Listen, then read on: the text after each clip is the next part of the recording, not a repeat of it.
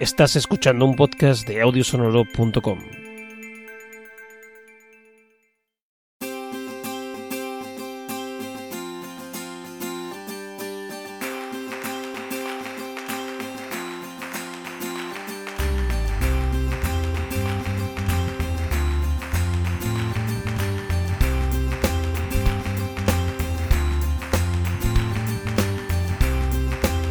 Bienvenidos a un nuevo podcast de Pienso Luego, ya tú sabes, el podcast de la filosofía del siglo XXI. Y del 22, que ya estamos llegando, Ya ¿eh? estamos llegando, sí, ya estamos un poco, un poco más cerca.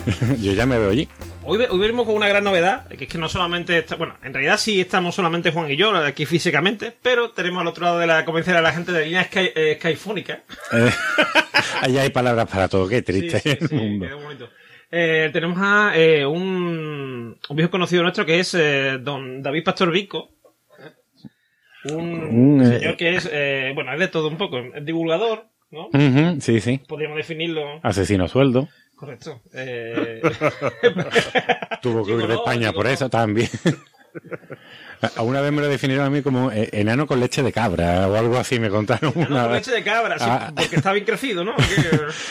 No lo sé, pero yo me la jugué. Ese día que se lo dije, me recuerdo en primero de carrera, acercarme a él y decirle, oye, un amigo me ha dicho que te diga que eres un enano con leche de cabra. Digo, mi vida ha acabado en este momento.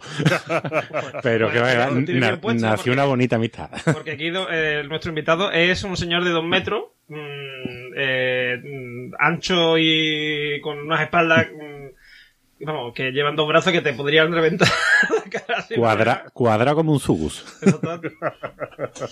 Bueno, señores, eh, va- un poquito de seriedad, ¿no? Porfa, Edu, eh, eh, Juan Antonio, vamos a, hacer la- vamos a hacer las cosas como priman. Yo soy un heavy metal, un heavy metal que le gusta mucho la filosofía y que ha, ha tenido la oportunidad de estar con ustedes compartiendo edificios en la Facultad de Filosofía de Sevilla durante muchos años y sobre todo compartiendo cafetería y patio. Reconozcan las cosas como son. sí, sí. Ese patio a de ahí- escaleras. A partir de ahí edificamos los edificios que tengamos que hacer. Eh, exacto, es verdad. Fíjate que, buenos años en los que en la facultad ni siquiera había una estatua que pusieron ahí después. El- El, el abridor de cerveza, ese gigante verde que han puesto en medio. ¿no? exacto, yo, yo vi como le erigían, erigían, erigían. Hombre, la verdad es, es todo un símbolo a las nobles, a las nobles artes del consumo y del bebercio que se daban en esas escaleras. Pero bueno, muchísimas gracias por estar aquí en Empiezo luego ya tú sabes, que me parece un título de lo, de lo más acertado del mundo. Y nada, pues saludos desde México, ya sabes, me- estoy a siete horas de, de uso horario de ustedes, pero encantado de la vida de, de que echemos un ratito en este podcast que ha recibido premios y que se está convirtiendo en todo un garante de la filosofía Eh, internauta. ya mismo vamos a tener página en Wikipedia y todo. Hombre, Hombre. David todavía no lo tiene, ¿eh? Porque- No la tiene, pues se la hago No, yo no, ahora. Deberíamos, deberíamos abrírsela. Porque el otro, el otro día estuve buscando lo del programa de Manu, porque, porque los andaluces que escuchan el podcast eh, igual conocen a, a Vico de haberlo visto en el programa de Manu Sánchez. Eh, Exacto. col- colgados con Manu. Y después también en otro, ¿cómo se llama? La semana más larga. semana más larga. La, se- la No, la semana más larga. La semana Ah, más larga semana. para mí, para mí fue muy corto porque tuve cuatro programas, pero en Colgados con Manu sí tuve un par de temporadas y me lo pasé realmente bien haciendo algo que todo el mundo creía que era una locura, ¿no? Que es llevar la filosofía a un programa de, a un programa de humor y además de un humor absolutamente hilarante y sin el más mínimo em, repugno de decir que no servía absolutamente para nada, nada más que para reír. que no es cosa pequeña Eso te iba a decir, digo, eso no es poco, ¿eh?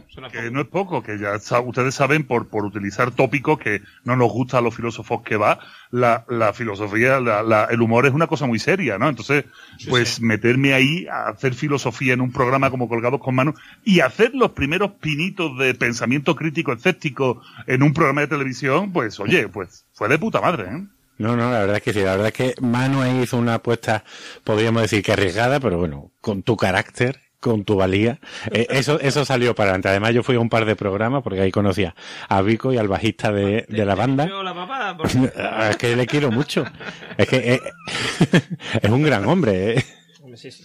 Además, Sin duda, dos metros, imagínate de grande. Sí, sí, sí. Además, los dos casi al mismo tiempo eh, emigramos, saltamos el charco. Yo me fui a Estados Unidos, a mi pueblecito de Caney, y, Ah, y ahí pues hacía yo mi- mis llamadas por webcam con este hombre que me daba ánimo y oye, a seguir para adelante. Y la verdad es que se, le quiere mucho. Pero bueno, eso, eh, todo nuestro amor lo dejaremos para otro programa. Vamos a centrarlo en lo que nos vamos a centrar Bueno, entonces, vamos a, eh, hoy vamos a tener un programa vamos a intentar que más cortito porque aquí Vigo tiene un tiempo limitado. Entonces, vamos a primeramente hablar en la primera sección, en Escéntrico Ilustrado, vamos a hablar del, del libro que tiene Vico que se llama La soledad de los pájaros, que está bastante, bastante, bastante centrado primero en la película que vamos a hablar y también en, en el tema final, porque vamos a hablar hoy de una película Soylent Green que se, en castellano era Cuando el destino nos Cuando el destino nos alcance. alcance. Además, super película de videoclub que la recuerdo yo, grabada a fuego esa carátula. Pero-.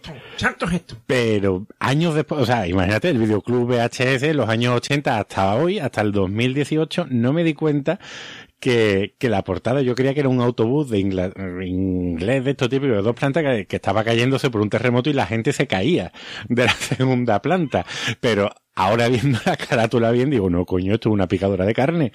Todo esto es, es un spoiler como, como una plaza de toro de grande. En fin, Pero bueno, en aquella época no existía el concepto spoiler más que para los alerones de los coches tuneados, así que no, no importa. Y, la gente además, como es una película eh, que para mí es un peliculón como, como la Copa de un Pino, pero es una película que ha pasado eh, sin pena ni gloria por los anaqueles de todos los videoclubs de barrio, ¿no? Entonces yo creo que, que puede ser un descubrimiento enorme para mucha gente y hasta el final de la película, eso sí, hasta el final no se van a dar cuenta del spoiler, así que que no tengan miedo en ver, en ver la portada. Ah, no, no, no, para nada. Además ha salido en Los Simpsons, la película Y de... además aquí vamos ahí, o sea, aquí vamos full spoiler, quiero decir que no lo haya visto, que se, que se metan O en el muro. vamos ahí con los alerones del Ford Sierra para adelante. ¿eh? Exacto. El Ford Sierra Cobol, que era el de nuestra época, acordaros, ¿eh? De los años, del principio de los 90. Bueno, pues eh, vamos a hablar de esa, de esa película segunda sección, en Palomitas, y en la tercera, pues vamos a hablar del... Del maltusianismo, del futuro de la humanidad. Del futuro de la humanidad, eh, desde el punto de vista distópico. Bueno, o no, quiero decir, vamos a intentar aquí hacer de rappel, ¿no? Intentar imaginar un poco el futuro, qué es lo que puede pasar, posible, y sobre todo las implicaciones filosóficas. Bueno, de por de, de moda es el maestro Joao, que te lee el culo. Me cago en la leche, hombre, señores. Eh, que, que se noten los años de estudio. eh, digamos el arte tiresiano, ¿no? Eh, yo qué sé, ti- tiremos de, tiremos de los clásicos griegos. Solo falta ahora que hablemos de, de la bruja Lola, así es que sigue viva esta señora. No lo sabemos. Vamos a hacer el oráculo de Delfos. Vamos a seguir Pero- Correcto. Bueno, pues eh, mm, sin más dilación pasamos a la primera sección y vamos al turno.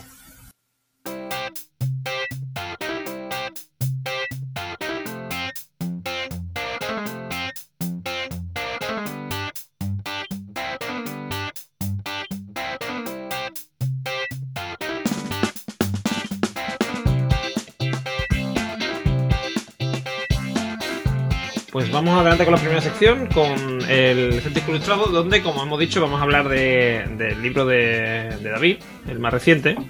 No, no sé, creo que tienes alguno más, ¿no? Sí, de poesía tiene.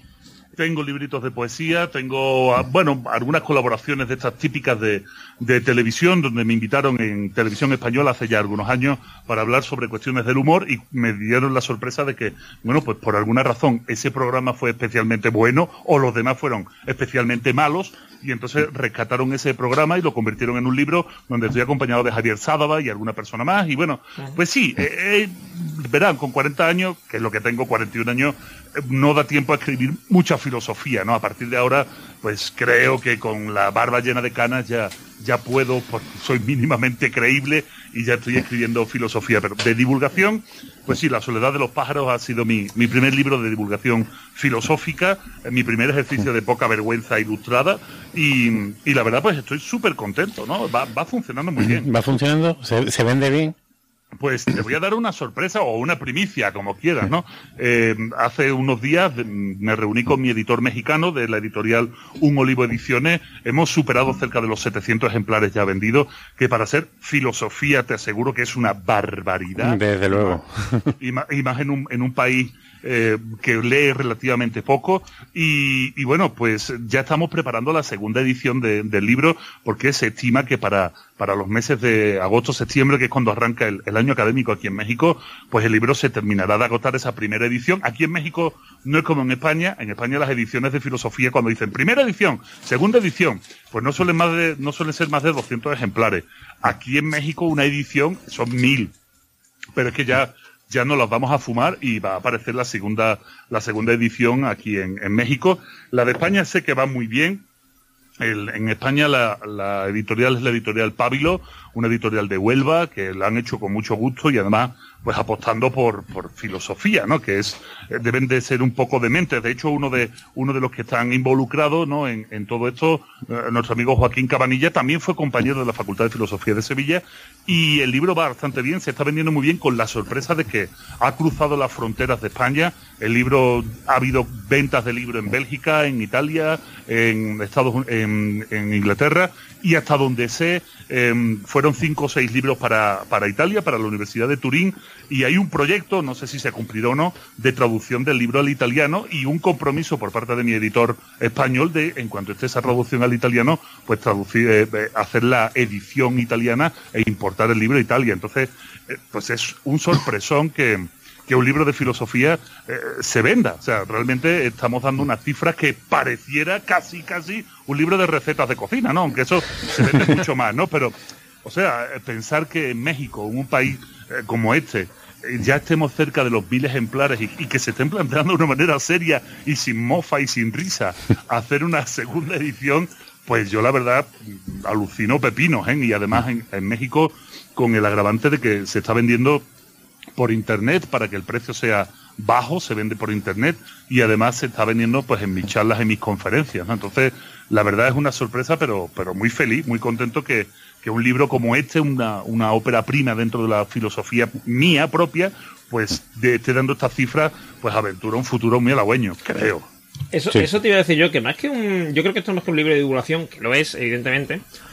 Yo creo que diría casi el, la introducción a un sistema filosófico. Eh, porque además yo te he visto, yo he visto conferencias tuyas en YouTube y tal. Eh, y eh, prácticamente aquí está todo lo que tuvo en esas conferencias de Grana y más o menos vienes, vienes hablando, ¿no? Del lo que es el clan, el, la, en general la soledad a la que nos lleva la, la, sociedad actual, ¿no? Digamos que nos separa de ese clan natural, digamos, del hombre, ¿no? De, uh -huh. Y convierte a la sociedad en algo individualista más que un, un, esfuerzo común. Exacto. Sí, sí, la verdad, eh, fue un, un, Este libro parte de la necesidad de poner en negro sobre blanco eh, todas las conferencias que yo ya estaba dando, ¿verdad? En México, eh, esto es un país gigante de unas dimensiones monstruosas. Piensen que solo el estado de Chihuahua mide lo que mide eh, España, ¿no? Y, esta ciudad de México, donde yo vivo, como saben, pues trabajo en la, Universidad Nacional Autónoma de México, doy clase aquí, ya soy, hace poco me dieron plaza de académico en la universidad, pues esta ciudad tiene 25 millones de habitantes y sin embargo, mmm, la realidad es que la gente está tremendamente sola. O sea, decía Machado aquello de no hay cosa más triste que la soledad de dos en compañía. Aquí está en la soledad de 25 millones, mmm, pero en compañía ninguna. O sea, estamos absolutamente solos.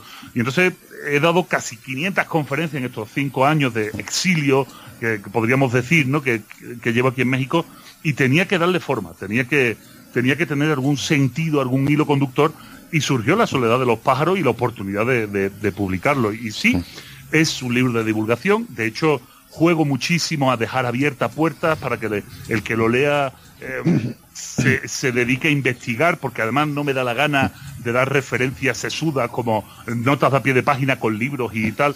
Eso, eso ya para el siguiente libro, para el manual. Sí, la, la de la parte de Antonio Marina me ha encantado.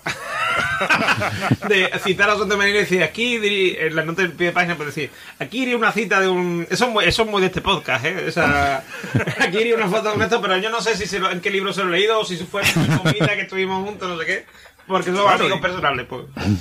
Claro, yo creo que el ensayo te permite eso, ¿no? O sea, eh, hemos pervertido también los ensayos y los ensayos se convierten en, mira qué culto soy y cuánto leo, ¿no? Y, y en este caso, pues era un ensayo para que todo el mundo lo pudiera entender, aunque por supuesto tiene sus escollos y tiene sus cosas difíciles, pero era para que la gente lo pudiera entender. Y si te interesa, tío, pues Google es tu amigo y búscalo y, y, y atrévete. Te aseguro sí. que el siguiente libro en el que ya estoy trabajando ni se parece, aunque el tono descarnado y con mucha mala leche siempre va a estar, ¿no? Porque es mi tono, es, soy yo, soy yo. O sea, es, hombre, es, sí, está claro que, que, es un libro, como él dice muchas veces, aunque, aunque, utiliza mal el nombre, él dice Nietzsche, cosa que yo odio, porque hay que decir Nietzsche, eh, que él, él filosofea con el martillo, es verdad, y este libro es un ataque a, a todos los pilares en los que tú crees porque crees que son verdad porque los has mamado desde pequeño. Y, y una mentira contada muchas veces se te convierte en verdad.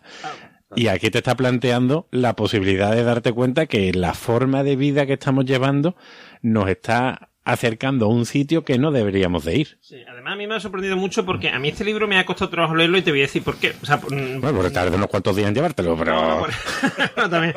Eh, pero aparte de eso, no, pero eh, aparte de eso porque me, me ocurre una cosa que no me había ocurrido eh, casi nunca, que es que mm, mm, tu visión de la sociedad se parece mucho a la mía, con lo cual había muchas partes de lo que yo estaba diciendo. Venga, venga, que eso ya lo sé, que eso ya lo sé. A ver, vamos a, otra parte. ¿Sabes? Me pasaba eso, y es curioso porque mm, tu visión, ya te digo, tu visión y la mía son muy parecidas. Yo también pienso, y de hecho, yo no lo veía tanto por la, mm, por la soledad, mm, pero sí, en realidad lo que tú dices, el hombre está solo. Eh, y sobre todo me llamó hace mucho tiempo eh, o me llevó a la reflexión que haces tú en el libro, una cosa que escuché que decían que, era muy raro que la, nostalgia de, esta, de los 80 y de los 90, ¿vale? Que era, que era muy grande ahora, ¿no? Que había eh, la gente, o sea, esta que hemos vivido ahora de los 80 y la que viene ahora que está entrando de los 90, ¿no?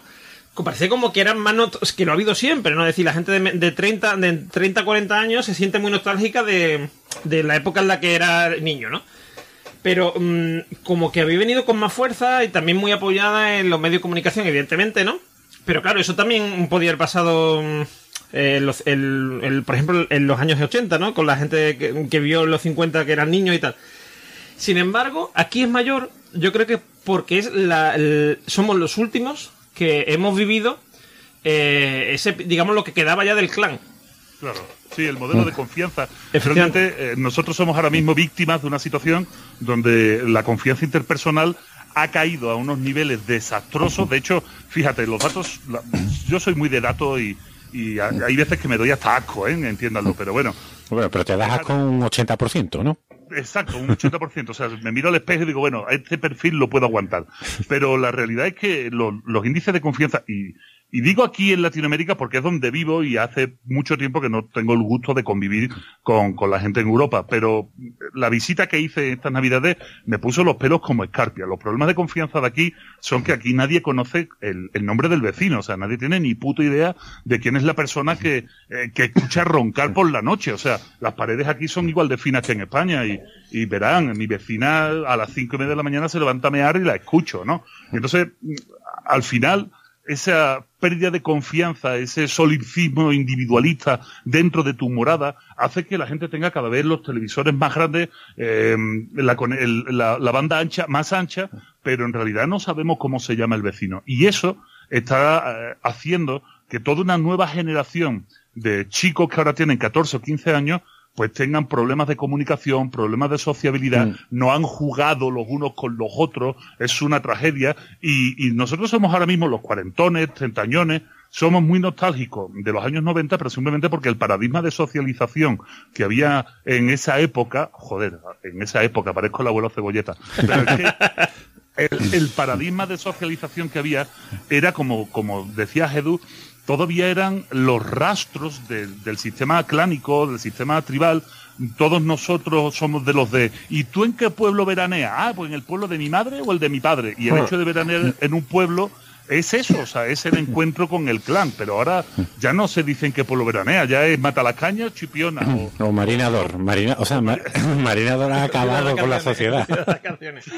sí, al final la gente acaba yéndose a los Airbnb, acaba yéndose en casa, metiéndose en casa de otras personas, pero no sabes ni con quién viven, ¿no? Y, mm. y eso está teniendo unas consecuencias brutales, y más en una sociedad masificada como son las latinoamericanas, donde las ciudades son macrocefálicas tremendas, un poco al estilo de, de Soylent Green, ¿no? Ciudades con millones y millones de habitantes, pero donde la empatía ha desaparecido, ¿no? Donde no hay forma de dirigirte al otro sin que el otro piense que lo estás agrediendo, ¿no? Recuerdo yo, ahora que, has hablado de México, la vecina mía en Estados Unidos, que vivía enfrente, era mexicana, ya, te lo dije yo una vez, me dijiste, pues entonces vas a pasar un 15 de septiembre magnífico. pues no, casualmente era la única sobria que me pude encontrar. El caso, que, que una vez hablando con ella, me dijo que, que DF, en México DF, estaba agobiada porque siempre había gente en todo sitio y a cualquier hora. Es decir, a las 5 de la mañana Sevilla, bueno, Sevilla puede ser un pueblo pequeñito allí, comparado con una ciudad de casi un millón de habitantes, a las 4 de la mañana tú sabes que hay sitios en los que no te vas a encontrar a nadie, simplemente porque está todo el mundo durmiendo. Vamos, y ahora entre julio y agosto a las 4 de la tarde, ¿verdad? Bueno, ¿verdad? de 4 a 9 de la noche menos, y hoy que creo que hay fútbol, menos todavía. Así que, y, y decía eso, y, y fue la primera vez que yo tuve conciencia de, de, la enormidad que, que, puede suponer vivir en una ciudad y que sea la gente la que te esté agobiando. El simple hecho de que haya personas. Y cómo tú ya no las ves como personas, las ves como sombras que van andando y que van ocupando un espacio y que forma parte del paisaje. Pero es un paisaje que se está moviendo continuamente y un paisaje del que tú no formas parte. Por lo tanto, yo creo que mientras más somos, más, más solos estamos, que, que es lo que tú estás planteando en el libro.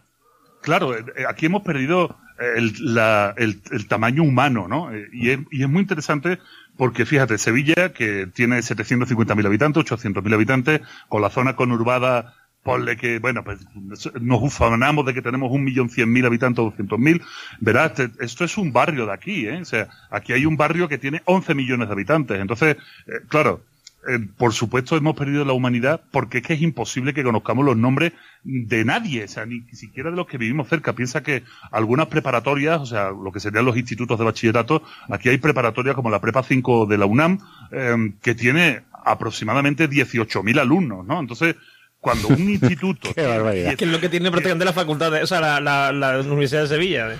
Claro, cuando, cuando un instituto tiene 18.000 alumnos, imagínate lo que significa vivir aquí. Y corregir esos exámenes, o sea, yo estoy agobiado. bueno, fija, hay, hay, una escena magnífica en El Tercer Hombre, y ya nos metemos un poco más eh, el, el, rollo intelectualete. Eh, en El Tercer Hombre hay un, un, momento fantástico donde están subidos en una noria en Berlín, y le están diciendo, eh, Joseph Cotten le está diciendo a Orson Welles, ¿no? Le dice, oye, fíjate en todas estas personas que hay abajo, son como pequeñas hormiguitas. Si te diera 20 mil dólares por cada hormiga que dejara de moverse, ¿a cuántas serías capaz de pisar, no? Pues, básicamente, no, no, quiero decir que seamos hormiguitas, pero es que eh, es, es, es la soledad de, un, de una ciudad de 25 millones. Aquí los medios de transporte, eh, si alguien se queja de un Tucson, que venga, que venga aquí. O sea, que se queje del, del Tucson. Bueno, aquí hay eh, autobuses de los famosos esos gusanos, ¿no? Aquí hay gusanos donde acaban metidas 400 personas, ¿no? Y, y nadie es capaz de hablar con nadie, ni nadie es capaz de decirle nada a nadie, ¿no? Entonces, es, es muy complicado. Y por supuesto que la pérdida de la confianza eh, tiene eh, muchísimas, muchísimas caras, ¿no? O sea, fijaros que estamos en una ciudad muy insolidaria alguien me dirá, no, pero es que en el terremoto del 19 de septiembre pasado, que por cierto aquí, verás, hablando de maltusianismo, aquí o hay un buen terremoto o siempre está el volcán a punto de, de, de reventar. El, el, volcán está a 60 kilómetros de, de, la ciudad del sur, donde yo vivo, ¿no? Yo vivo en el sur de México porque hay partes de la ciudad de México que distan entre 80 y 90 kilómetros una punta de otra, ¿no? Y tenemos un volcán o tenemos las alertas por contaminación, eh, ataque del chupacabra, no sé, todo. Vamos, vamos, a perecer, o sea, esto es, es, es, divertidísimo vivir con una espada de, Damocles constante, ¿no? O sea, entonces, eh, aquí ya al final te, te acostumbras.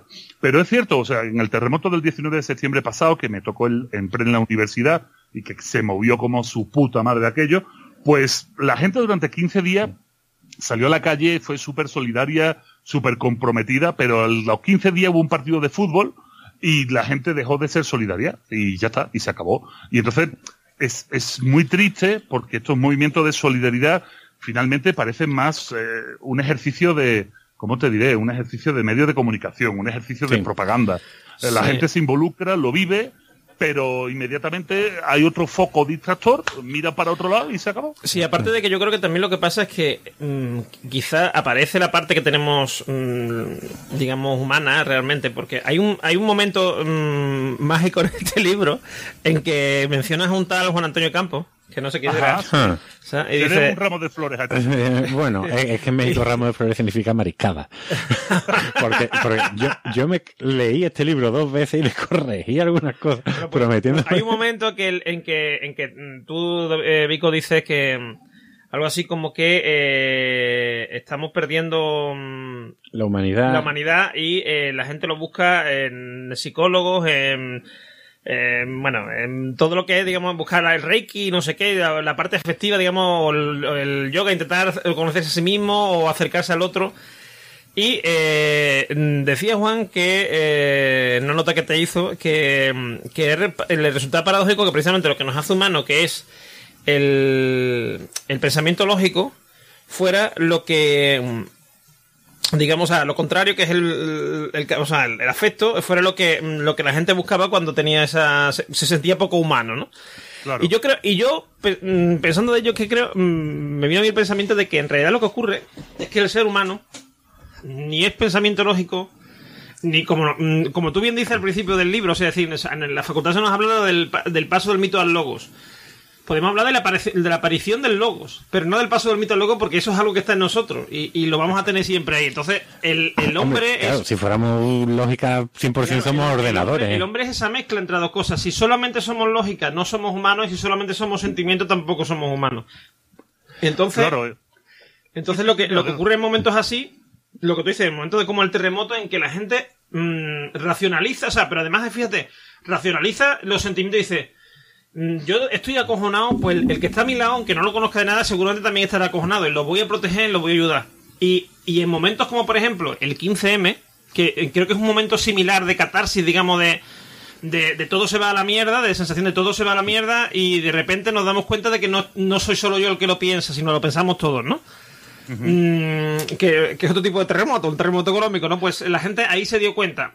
Estuvimos a lo mejor que 3-4 meses con el tema del 15M, de no sé qué, y después cuando ya el, sistema asume ya ese golpe, ya digamos empieza empieza a, la gente a normalizarse y decir bueno tampoco es para tanto no sé qué empieza a aparecer las ideologías que es una cosa que yo odio muchísimo cada vez las odio más porque claro yo hace tiempo decía bueno sí el, me gusta me gustan las ideas de izquierda pues sí pues coinciden con las mías vale me gusta el feminismo me gusta sí está bien yo estoy a, a favor de la igualdad y de la equidad y todas las cosas sí sí sí me gusta no sé qué. Sí, pero es que llega un momento en que se convierte en una especie como de eh, equipo de fútbol.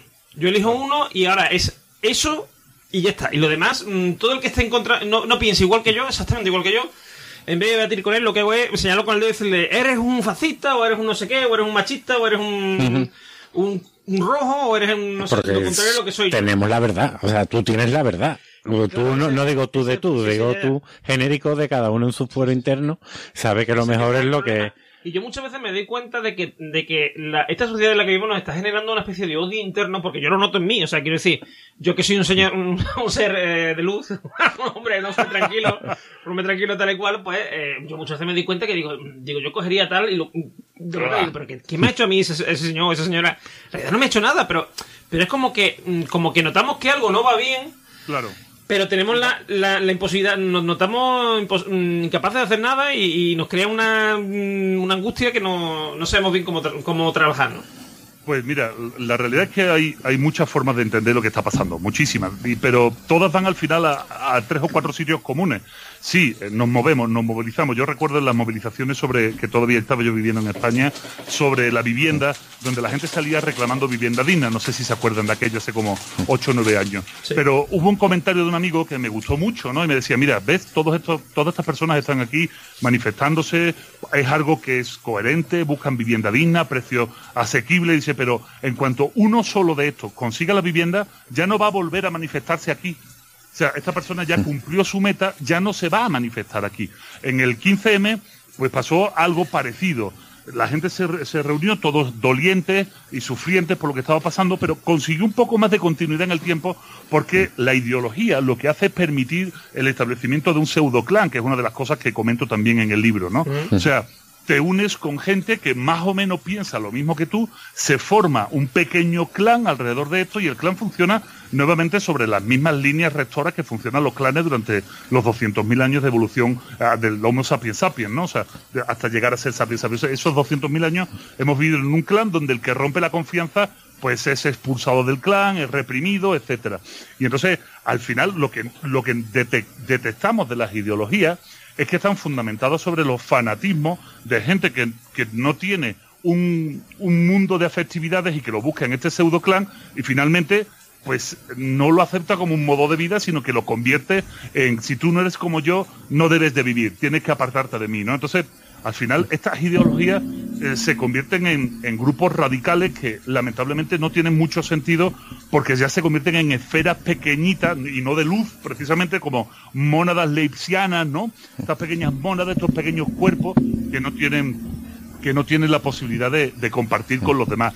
Pero es que volvemos a lo mismo, es que es, es un discurso que Noah Chomsky nos hablaría muchísimo sobre un, un, discurso absolutamente individualista en una sociedad, permítanme que siga diciendo nombres, ¿no? En una sociedad absolutamente líquida ¿no? Sí, esa, te iba a decir, te iba a hablar de Bauman, digo, nos moldeamos. Somos mucho de, soltar nombres, ¿eh? y, de decirlo en francés como de cac. Por ejemplo, la gente está con de, de cac, que de cac es de cac, está la gente muy, muy, muy inquieta, muy inquieta.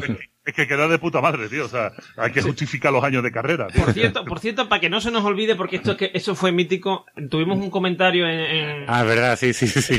tuvimos un comentario en Evox que fue buenísimo. Nos pusieron, eh, voy a decir cómo se escribe, ¿vale? Nos pusieron, no te arrime la pared, que te va a llenar de descarte, ¿vale? ¡Ah! Manuel, no te ríes. No te arriba, pero es que te vaya a de K. Te vaya a ganar de K, magnífico. qué maravilla. Es, que, buenísimo, que fue, o sea, mismo el, o sea, yo lo flipé, digo, digo, estamos, hemos llegado a otro nivel ya. Estas cosas justifican la existencia de una facultad de filosofía. Totalmente. Que alguien se le ocurra eso. Claro, hablando sobre lo que os comentaba del libro, hay otra parte muy importante. O sea, los pseudoclanes son pseudoclanes porque funcionan. Y, y después, en este momento de soledades absolutas, y además, cuidado, no solo de soledades, eh, yo hago un, un, desarrollo muy divertido que me, me, partí el pecho cuando lo escribí y generé pues algunas polémicas con algunas personas cuando siempre digo mira el problema de la soledad es que cuando estás solo acabas creyendo que lo que piensas pues tiene que ser el motor que rija al mundo y para colmo como el ser humano es muy mediocre acaba creyéndose además que es mejor que los demás no o sea de por alguna razón soy mejor que los demás. No sé cuál pero soy mejor que los demás. Y entonces finalmente con este pensamiento único que además es compartido por muchísima gente como soy mejor que los demás, no tengo que esforzarme. O sea, no, sí, lea Descartes, no, no me jodas, tío. Yo prefiero leer a la bruja Lola, ¿no? Es mucho más rápido y mucho más efectivo. Para que me diga, para que me diga lo que ya sé, que es que soy mejor que los demás, no me hagas que me lea Kant, no seas perro. Dame una lecturita facilona, ¿no? Y entonces, al final, todas estas eh, pseudociencias, todos estos pensamientos míticos, todas estas cuestiones que nunca nos han abandonado por lo que tiene el ser humano de animal, ¿no? De animal humano, pues están cobrando muchísima vigencia porque es muy cómodo, tío. Es que es muy fácil si yo te digo, no hombre, tu problema de angustia existencial, que diría Sartre, ¿no? No es el uso de tu libertad, es cómo orientes tu chakra. Ah, no me jodas, ¿cómo es eso? Sí, claro, porque el uso, el uso consciente de la libertad es muy complejo. requiere, saber pues qué es la libertad, eh, requiere saber qué es la voluntad, con lo que te tienes que leer también a Schopenhauer, o sea, es, es un curro, ¿no? O sea, eh, el, el, articular un, un, rudimento filosófico tiene un trabajazo porque te, obliga a leer un huevo. Pero si yo lo que te digo es que tus chakras tienes que estar bien alineados, compensados con la fuerza telúrica del cosmos, pues eso lo entiende hasta, hasta Pitufo Gruñón, ¿no? Entonces, claro, al final la gente se está tirando por estos caminos facilones porque todo cabe y porque todo el mundo se quiere sentir especial. Y si, y si además te dicen, no, tú eres súper especial, porque veo que tu aura gris se está compensando perfectamente con el solsticio de invierno y las patatas saldrán gordas, pues ya estás, ya estás metido en el paquete. Y lo compras porque todo el mundo se quiere sentir súper especial, ¿no? Eso fue, mirad, os cuento una anécdota que, te demuestran lo ridículo que es el ser humano, ¿no? O sea, porque lo bueno es que ustedes sois plenamente conscientes porque como yo tenéis espejos reales en casa, la gente no. Pero una anécdota del, programa de Manu fue muy divertida. O sea, todos los programas estaban de puta madre, ¿no? O sea, yo salía hablando de, eh, yo qué sé, de, de, filosofía crítica, salía hablando de Diógenes el perro, todo muy bien. Hasta que un día me da por explicarle a la gente qué es la homeopatía, ¿no? Y le digo, mira, les voy a explicar cómo es esto. Entonces me disfrazo de Big Bang, ¿se acuerdan aquel de Big Bang? Sí, sí, claro que sí. Que con una rata. Con la rata. Bueno, pues José María. También salió una muchacha, pero da igual. Era, salió una rata. En, en, el, en el que yo hice, salí, tenía un amigo gordo en la tele y se disfrazó de rata, ¿no? Y entonces hicimos una dilución homeopática para que la gente lo entendiera y se lo explicábamos con peras y manzana, como para niño tonto, ¿no? Entonces, total, que se lo explicamos todo muy bien y finalmente hicimos un programa muy divertido que, de hecho, en cuanto me pase la grabación, lo subo, lo subo al YouTube y estas cosas, ¿no? Bueno, pues. Por cierto, a quien le guste lo que está escuchando, eh, en YouTube, si buscáis en Vico anda suelto, tenéis su, su canal. Y la verdad que están, están todas sus conferencias está dando la Además, él da la brasa en la conferencia tal, muy al estilo de este podcast, quiero decir. en plan de. Además, engaña a la gente, dice que van a hablar de sexo y, nunca llega y cosas así.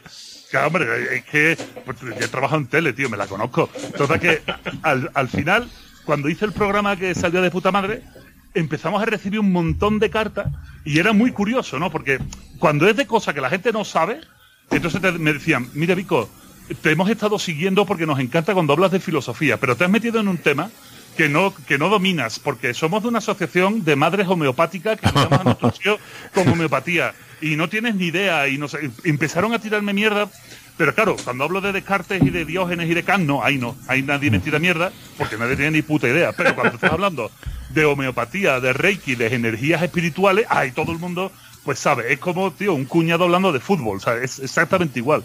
Y entonces, claro, todo el mundo se quiere sentir, como dicen aquí en México, chingón, todo el mundo se quiere sentir la referencia intelectual de su familia en las cenas de Navidad, y claro, mm, el camino de la pseudociencia y de las chorradas y cosas de estas, pues es muy fácil para entrar, sentirte especial y, y decir soy mejor que los demás, ¿no? Pero joder, qué mundo más cabrón cuando empiezan a decir eso sobre las vacunas y resulta que ha habido 350 casos de sarampión en Europa en la temporada pasada, ¿no? Sí, además- es muy curioso, es muy curioso porque, mm, por ejemplo, eh, el tema de la medicina, lo que tú dices, antes la gente veneraba al médico, ¿no?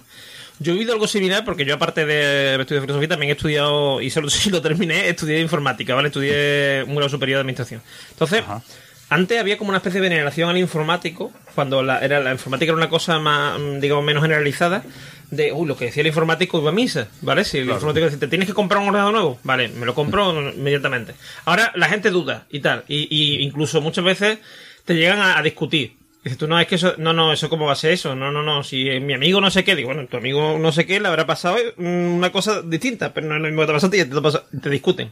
Como le pasa al médico, es decir, al médico ahora la gente le llega ya con el diagnóstico 8 de casa de, de Google, ¿eh? de, eh, mire usted, mm, tengo un cáncer terminal porque esta mañana eh, al levantarme me ha sangrado la nariz y tengo un cáncer de... He buscado en Google y me ha dicho que tengo un cáncer, un tumor cerebral y voy a morir en tres, en tres minutos.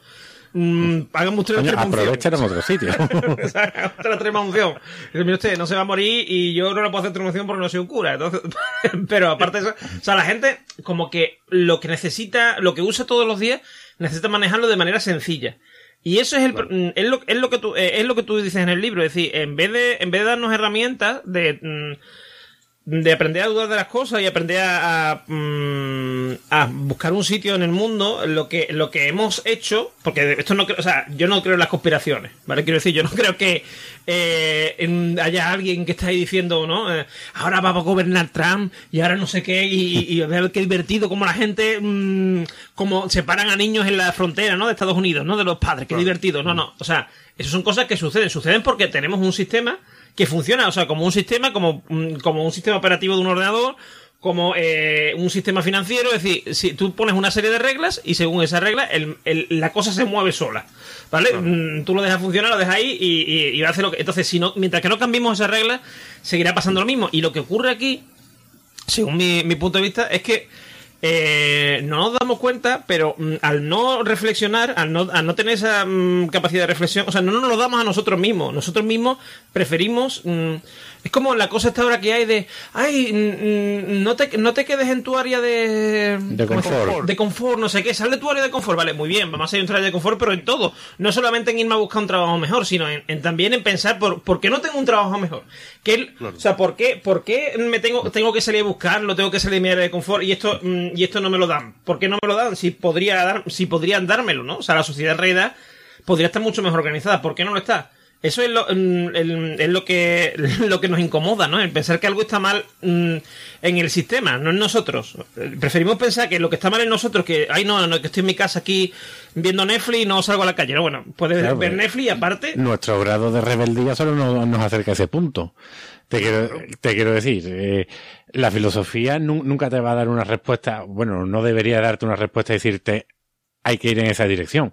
Lo único que te hace es darte preguntas, o sea, darte la facultad de tú hacer preguntas y decir, oye, igual esta dirección no es la correcta. Pues, pero el, problema es que ahora... el problema es que vivimos en Matrix, quiero decir, en nosotros Bueno, porque nosotros hemos creado Matrix. Bueno, sí, pero sí, claro, pero la hemos creado nosotros, pero claro, como nosotros, es lo, esto que dicen, los árboles no te permiten ver el bosque. Eso es lo que nos pasa. Es decir, la, la sociedad hmm. Eh, funciona, las cosas pasan, compramos por Amazon, está la mar de bien porque te lo traen a tu casa y eh, nos metemos en Facebook y vemos, por ejemplo, eh, probablemente los padres de Vico verán a su hijo y no sé, ¿tienes hijos? ¿No me parece, no, Vico?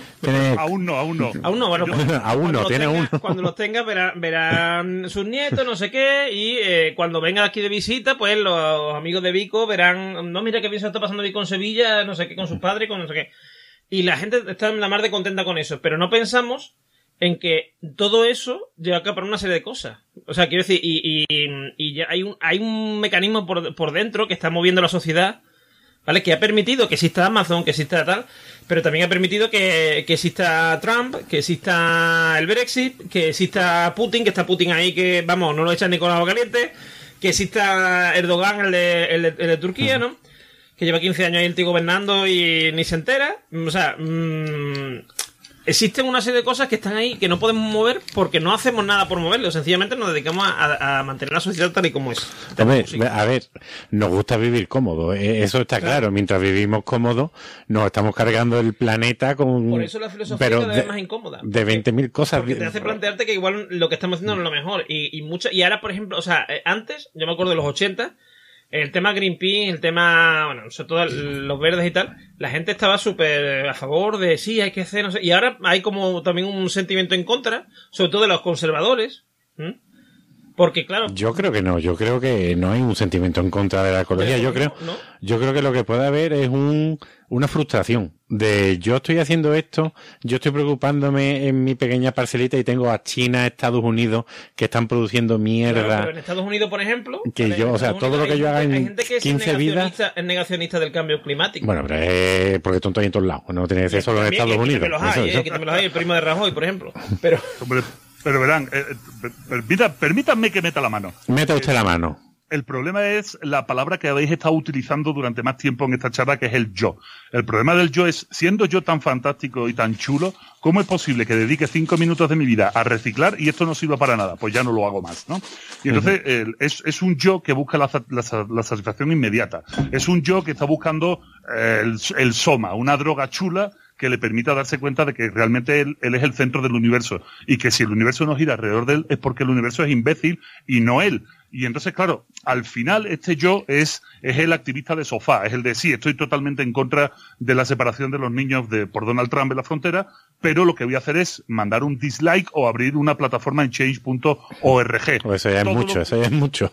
Claro, todo el, todo el yo que eh, este yo conservador, este yo de sofá, este yo líquido, eh, este yo finalmente es un yo que, que, ha descubierto que es mucho más fácil ser yo que ser un nosotros, porque el nosotros implica, em, implica em, colaboración, el nosotros implica ceder una parte de tu yoidad eh, para llegar a un consenso común, y eso no lo quiere ni Dios, porque con, como yo sé que el mundo funciona, que mi mundo es plano, ¿no? Como ahora mismo los terraplanistas, sí, como mi mundo es plano, y yo lo sé porque es plano, porque no tengo ni, ni puta idea de, de, geografía, ni de física elemental, ni de nada, ni de historia, pero, pero es más fácil pensar que el mundo es plano, porque así, así yo lo decidí una mañana cuando vi un vídeo en YouTube, pues lo que no voy a hacer en ningún momento es tener que negociar con otra persona, porque el yo de esa otra persona es inferior a mi yo. Claro. Yo es mucho, es mucho más chulo. Y entonces, claro, volvemos a lo mismo, tenemos una sociedad compuesta por individuos que son mónadas pequeñitas y para este individuo es mucho más fácil, que diría, perdónenme otra vez, el señor Byung Chung Han, ¿no? Sería mucho más fácil pues quedarme en mi casa viéndome eh, todo Breaking Bad completo, todas las temporadas una detrás de otra. ¿Por qué? porque todo lo que hay debajo de mi techo soy yo, mi esposa soy yo, por eso puedo hacer con ella lo que me dé la gana, y si se pone tonta le doy dos hostias, ¿no? Y mi niño, pues también soy yo y tiene que hacer lo que yo diga, y si no, pues un rebelde cabrón y prefiero que se quede encerrado con su Facebook y no me moleste, ¿no? Y entonces me voy a O le doy todo lo que quiere, o le doy todo lo que quiere para que no se queje y, eh, no me joda. Exactamente. pero luego, luego me quejaré yo de cómo me ha salido el niño. Ah, claro, pero porque el niño no ha sido lo suficientemente inteligente como lo soy yo para hacer igual que yo. Entonces, claro, al final el niño es otra cosa que no tiene nada que ver conmigo y que yo no tengo responsabilidad. La responsabilidad, por supuesto, es de la tele, del, del internet que yo le he pagado y del instituto donde yo lo he mandado y de las reuniones con los profesores a las que yo no he ido. Porque Exacto, eso se te iba a decir. Claro, porque yo sé más que los profesores, pobres imbéciles que simplemente hicieron una carrera y no vieron los canales de YouTube a los que yo tengo referencia, ¿no? Entonces, claro, en una sociedad así, ojalá hubiese, y yo de verdad, ¿eh? yo soy de lo, yo, yo, yo, yo soy de la opinión de, me encantaría que hubiese una mano negra que acaricie a un gato eh, y que sea el culpable de todo, porque si eso existiera, pues ese señor mm, más tarde o más temprano sabríamos dónde vive, en la Deep Web o algún sitio así, y le meteríamos un tiro entre ceja y ceja y se acabarían todos los problemas del mundo.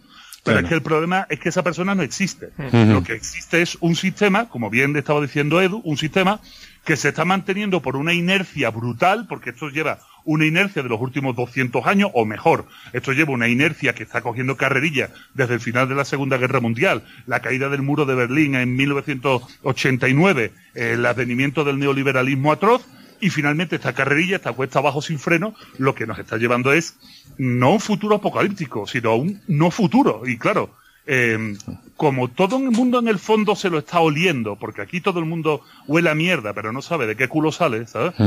sin saber que es del suyo, ¿sabes? es de un gran culo común, porque todo el mundo está metido en el mismo ajo, pues mm, estamos mirando hacia otro lado de una manera absolutamente descarada. Pero nadie y cobarde. Claro, absolutamente descarada y cobarde y no está viendo. Y todo lo que somos, un poco, a ver, eh, que intentamos abrir los ojos a la gente y con ese martillo de Nietzsche, em, golpeando, eh, estamos golpeando las cabezas de la gente, nos estamos convirtiendo en pájaros de mar agüero, ¿no? Somos agoreros, somos, eh, como nos diría Grima lengua de serpiente, ¿no? Refiriéndose a Gandalf, ¿no? Es, eres un pájaro de maragüero, ¿qué, ¿qué estás diciendo? Pues, señores, abran ustedes los ojos porque, verán, yo lo vivo día a día, o sea, yo me asomo a la calle Vivo en una ciudad de 25 millones de habitantes que no se quieren eh, los unos a los otros, donde los niveles de delincuencia son brutales, los niveles de insolidaridad son brutales y este es el futuro del mundo. O sea, yo estoy viviendo eh, en una especie de eh, plato de precipitado, ¿no? En un, en un platillo de estos de Petri que se ponen bajo el microscopio de 25 millones de habitantes y esto es un ensayo de cómo va a ser el mundo dentro de muy poco tiempo. porque es que es que en el 2050, cuidado, estaremos por encima de los 10.000 millones de seres humanos en el planeta. Y en el 2030, que el 2030 está aquí ya, o sea, en el 2030 serán 9.100 millones. Eh, cuidadito, cuidadito. Sin embargo, sin embargo, dame mi Netflix, dame, dame mi Amazon. Y llámame tonto, ¿no? Dame, tonto. Claro, es que ese, es el problema. Somos muy tontos. Yo el primero, yo, yo entiendo la realidad, yo, bueno, intento entender la realidad, pero también pienso en 1984 y digo, yo a lo mejor soy de esos tontos que se cree que están entendiendo algo y son los más tontos todavía porque también están siendo engañados. Es posible, pero sabes, me acuerdo mucho de, un profe de filo que tuve, que fue un mamonazo, pero que me, ayudó mucho. Un profe del instituto que me, que me, leyó una parte de Ognos, ¿no? De Cernuda y me decía, decía el texto de Ognos, más o menos, decía, Ognos trenzaba junco para que su burro se los comiera.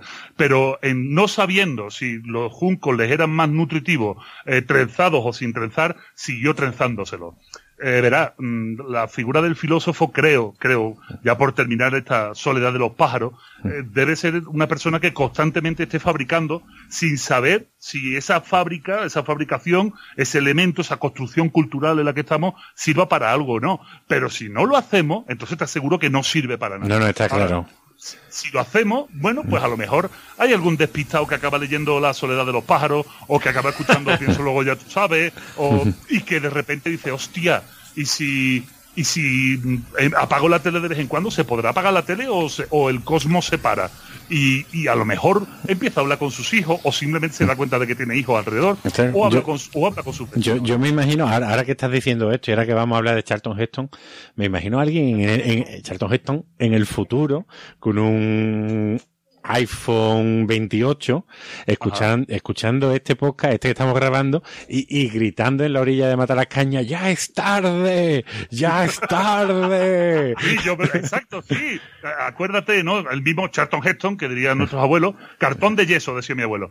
Imagínate Imagínate, ¿no? En Matalacaña, delante del, del torreón, gritando aquello que Más que en él a caña, a lo mejor nos podemos imaginar que el mar ha llegado ya hasta Sevilla y estará girando ahí. O, o la, o la medio- la, la Torre Pelli, los tres últimos. Claro, y diciendo, lo, lo conseguisteis, como, como en, en el planeta de los simios, ¿no?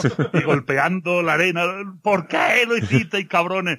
Bueno, pues podría ser, pero mira, eso, esa visión de, de, de Charlton Heston en Planeta de los Simios es fantástica porque al menos seguía existiendo el planeta y había una raza inteligente, la de los simios, Eso que sí. habitaba el planeta. El problema es que a lo mejor eh, quien oye esto es una cucaracha y, y la cucaracha todavía durante algunos millones de años no tendrá discernimiento suficiente como para darse cuenta de que sí, de que teníamos razón y de que esto se ha ido a la mierda. O igual, lo oye, o igual lo oye un- una inteligencia artificial, que no lo sabemos. Vamos a dejarlo, vamos a dejarlo aquí si os parece. Vamos a pasar a la siguiente sección, a la de la película. Y después ya profundizamos más en esto de qué puede venir. Ahí está, está. ¿Qué nos vamos a encontrar? Muy bien.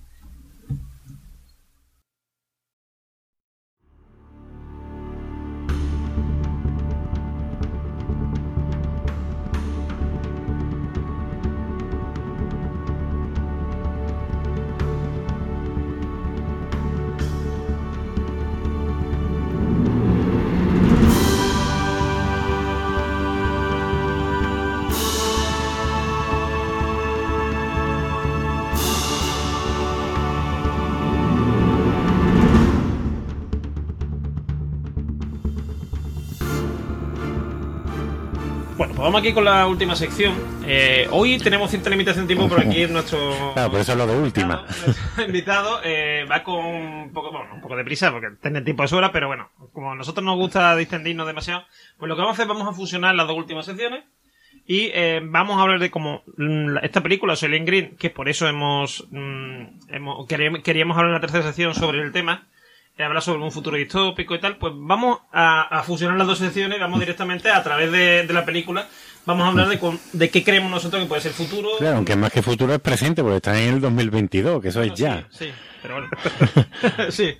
Prácticamente se supone que en la película el cataclismo que sucede ya, ya ha ocurrido. Mm, eh, bueno, pues vamos a empezar eso hablando de la película y mm, sin solución de continuidad vamos a pasar también a hablar de, de eso, del futuro y de cómo vemos nosotros el tema, ¿no? Pues, ¿por qué elegiste esta película? Eso, e- esa, esa es la primera gran pregunta. Juan, Juan estaba deseando hacerla porque Juan está la- le costó ver la película y todo y dice esto es lo que yo pues a mí no a mí me parece que todo- A ver, la película es para comerse la besos. Bueno, ya, ya, ya iré desgranando yo, pero ese, ese disparo en la espinilla que le dan a Charlton Heston, que a veces le duele, a veces no. O sea, a mí no me dan un disparo, o sea, a mí me dan una colleja y estoy en el suelo. Sí, O esa, sea, esa me miran que mal. va soltando, ¿no? Que, que eso tiene, si solo tuviera ese hombre en la sangre, mm, no viviría porque es súper denso. Pero mira, lo que tiene ese magma volcánico que le sale, que le sale de la herida, Esa, ese, esa es furia, esa es furia.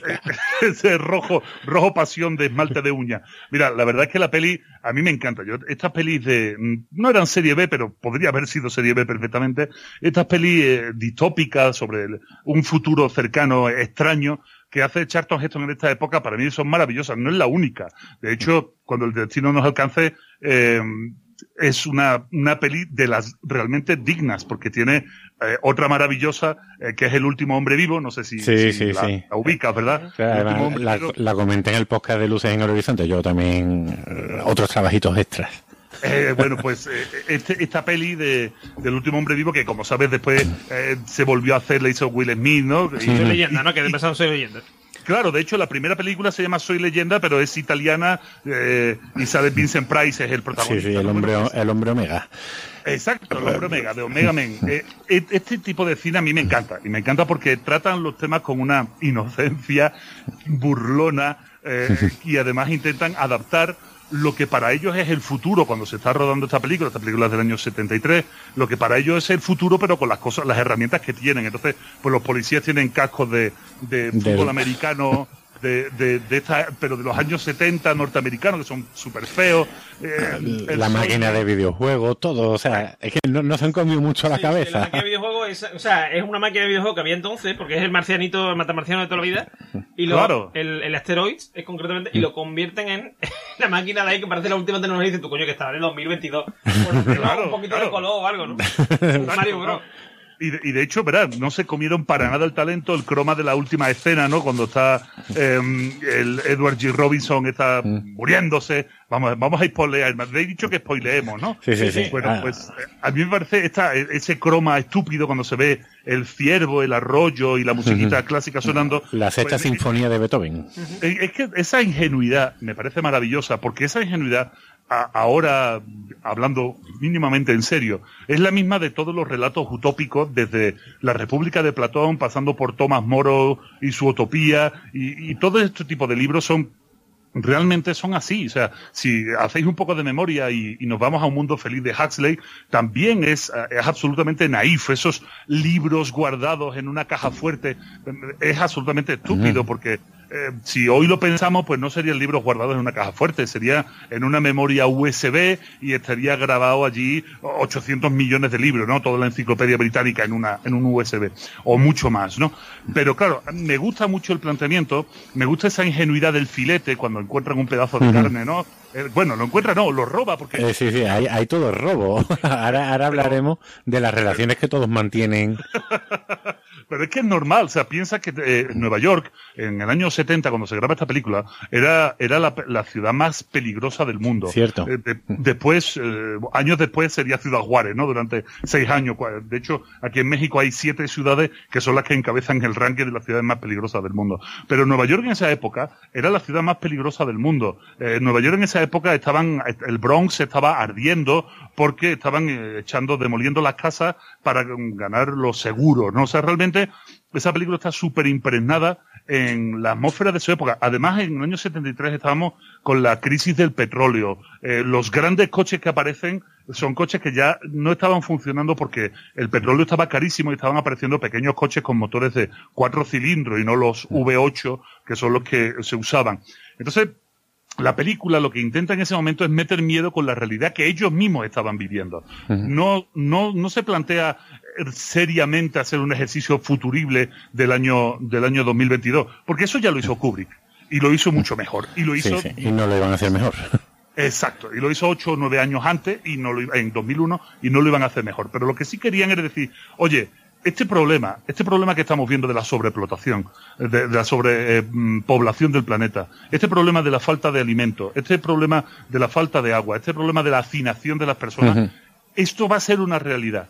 Y, y tal va a ser una realidad que te lo voy a poner con los argumentos y con los referentes comunes de la época que estamos viviendo, que era Estados Unidos 1973, que era una época súper oscura de Estados Unidos, una crisis fuerte de la vivienda, una crisis racial, bueno, pues todos los problemas derivados después de la, de la guerra del Vietnam.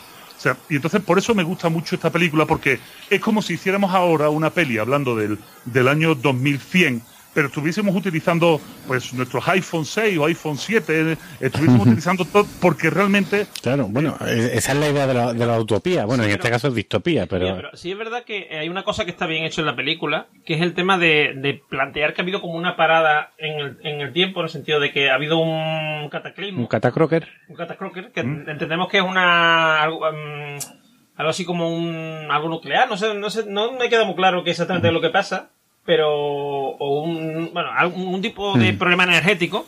Entonces todo se ha ido a la mierda y eh, la, la sociedad ha evolucionado, ha evolucionado en todos los sentidos. Claro. Mm, y claro, y, la, y, y digamos que Pero ha evolucionado, pero por la falta de recursos.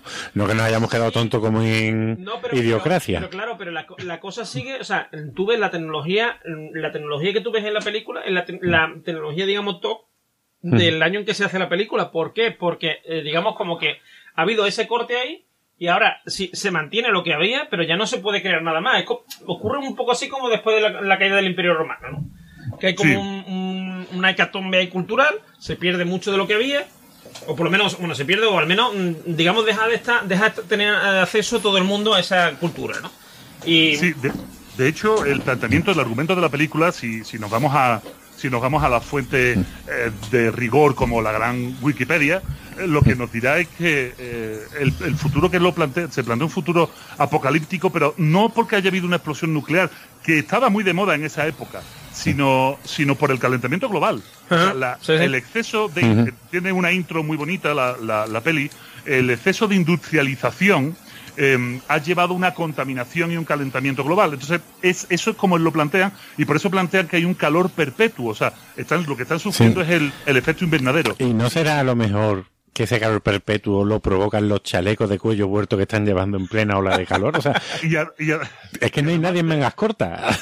y además de, y además de nylon, o sea, porque en aquella época la- las telas de algodón no estaban bien vistas y, y usan eh, telas de nylon o telas eh, totalmente eh, sintéticas, ¿no? Y, eso- y cómo sudan en toda la, en toda todo, la película. todo el mundo sudando, ¿eh? Ahí tiene que haber un, un olor. Sí, porque claro, y además, y además no se, no se lavan habitualmente. De hecho, una de las cosas que vemos que eh, cuando el personaje de Charlton Heston eh, está con la... mm, que eso es una cosa curiosa que no está en el libro, pero sí está en la película, que es el tema de llamar mobiliario a, a las... A las mm, chicas. A las chicas, sobre todo señoras de compañía, vamos, digamos, mm, porque se ve que son como algo así como prostitutas o algo raro, o sea, no son tan de prostitutas, pero... Y son parte del... del van con el Sí, piso. pues es decir, esa ella compras- llevaba cuatro años viviendo con el otro. Claro, tú compras, tú compras el piso y, y hay una señorita allí eh, de buen ver que mm, te hace la comida o te, bueno, o, o va a comprar, por ejemplo, y además aparte, por noche imagino que hará cosas interesantes. Hombre, eh, realmente si te fijas no es más que una hipérbole de la objetualización de la mujer. O sea, Sí, que claro, convierte a la mujer en un objeto, pero hasta el grado de burla. O sea, eh, el, a mí me, me parece muy interesante eso, ese ejercicio. Si alguien se lo toma por el lado correcto, por el lado incorrecto, sería un patán, ¿no? O sea, eh, realmente, tal como se plantea, eh, en la película todo está muy exagerado.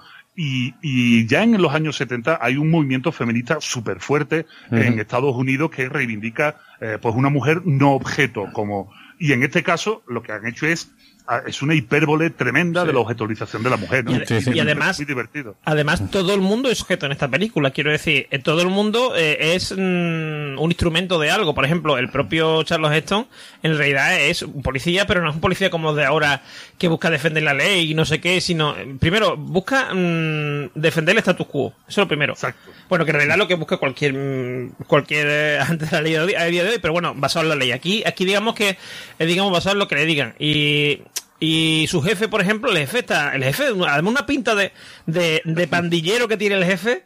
O sea, sí sí sí sí, sí, es totalmente. corrupto y todo el sistema es corrupto. Sí, sí, todos, pero, Pero- que todo el mundo, o sea, ahí no hay nadie que no sea corrupto. El único que parece que no es corrupto es el compañero, el, Pero porque él ha vivido en la época anterior Claro, donde todos éramos mejores. Porque, porque él se dedica a hacer una especie, es como una especie de ordenador. Es curioso además porque plantean que en todo lo, digamos que cada policía tiene como una especie de, de señor mayor que, que investiga. Sí, porque en un momento se dicen, dice, no, ya fulano ya está un Ya mayor, está te lo vamos a cambiar. Te va a poner otro compañero, no sé qué, que es el que investiga, digamos, el que, el que se, se mete en, en esta especie de, de Wikipedia retro, Sí, sí. que es mm, bucear, digamos, en la hemeroteca, no sé qué. Porque claro, no hay ordenadores, no hay mm, no hay nada, o sea, no hay mm, no hay todo lo que mm, lo que yo creo que en realidad ellos ya sabían que podía haber. O sea, eh, yo creo que es intencional totalmente, es decir, el eliminar sí, toda sí, esa tecnología está claro que, que tiene una intención. Y además eh, es muy curioso eh, como por ejemplo eh, todo el tema cómo nos, plan- nos plantean porque hay muchas cosas en que tú ves el, el por ejemplo cada vez que estamos hablando de la gente de la gente digamos opulenta la gente que tiene dinero y tal eh, vemos un- una sociedad o sea una sociedad no un, un- por ejemplo eh, unos pisos y unos tal así como muy moderno muy moderno de los 70 pero moderno ¿no? o sea en plan, en plan, eh, 2001 no una en el espacio y tal. Y sin embargo, cuando, no- cuando nos vamos a, a la calle, pues ya se nos plantea otra, otra realidad más, mm, más urbana de los 70. Pero es que ya cuando nos vamos a los mercados, donde se, digamos, se, se busca el alimento y tal, parece aquello, mm, mm, como mínimo el charco la pava. Y, y el mercadillo el charco la pava. Y, y incluso más una especie de mercado medieval, ¿no? Donde la gente allí, no sé qué, mm, el sol en green, sol en red, sol en no sé qué. Bueno, otra cosa es la traducción. mm, mejor no hablar del, del doblaje. Yo no sé quién ha hecho esa traducción, porque, para empezar, eh, el, el que muere, el que matan, ha estudiado en la, en la, en la Universidad de Yale. ¿Vale? y, y hay un momento que dicen eh, sol en hielo, sol en hielo, y no sé cómo lo dice. Yelu, Yelu. Yelu, yelu, eso, sol en hielo, sol Bueno, en hielo. en aquella época eran los ninjas, tampoco Claro, no- claro. no nos Sí, sí, vamos a pelear. Me, llamó, me ha llamado mucho la atención. Sí, Una de las cosas que llama mucha atención de las películas antiguas, esa utilización del inglés así como muy chusco. Pero mira, hay cosas que, que- que merecen que nos, que nos paremos, por ejemplo.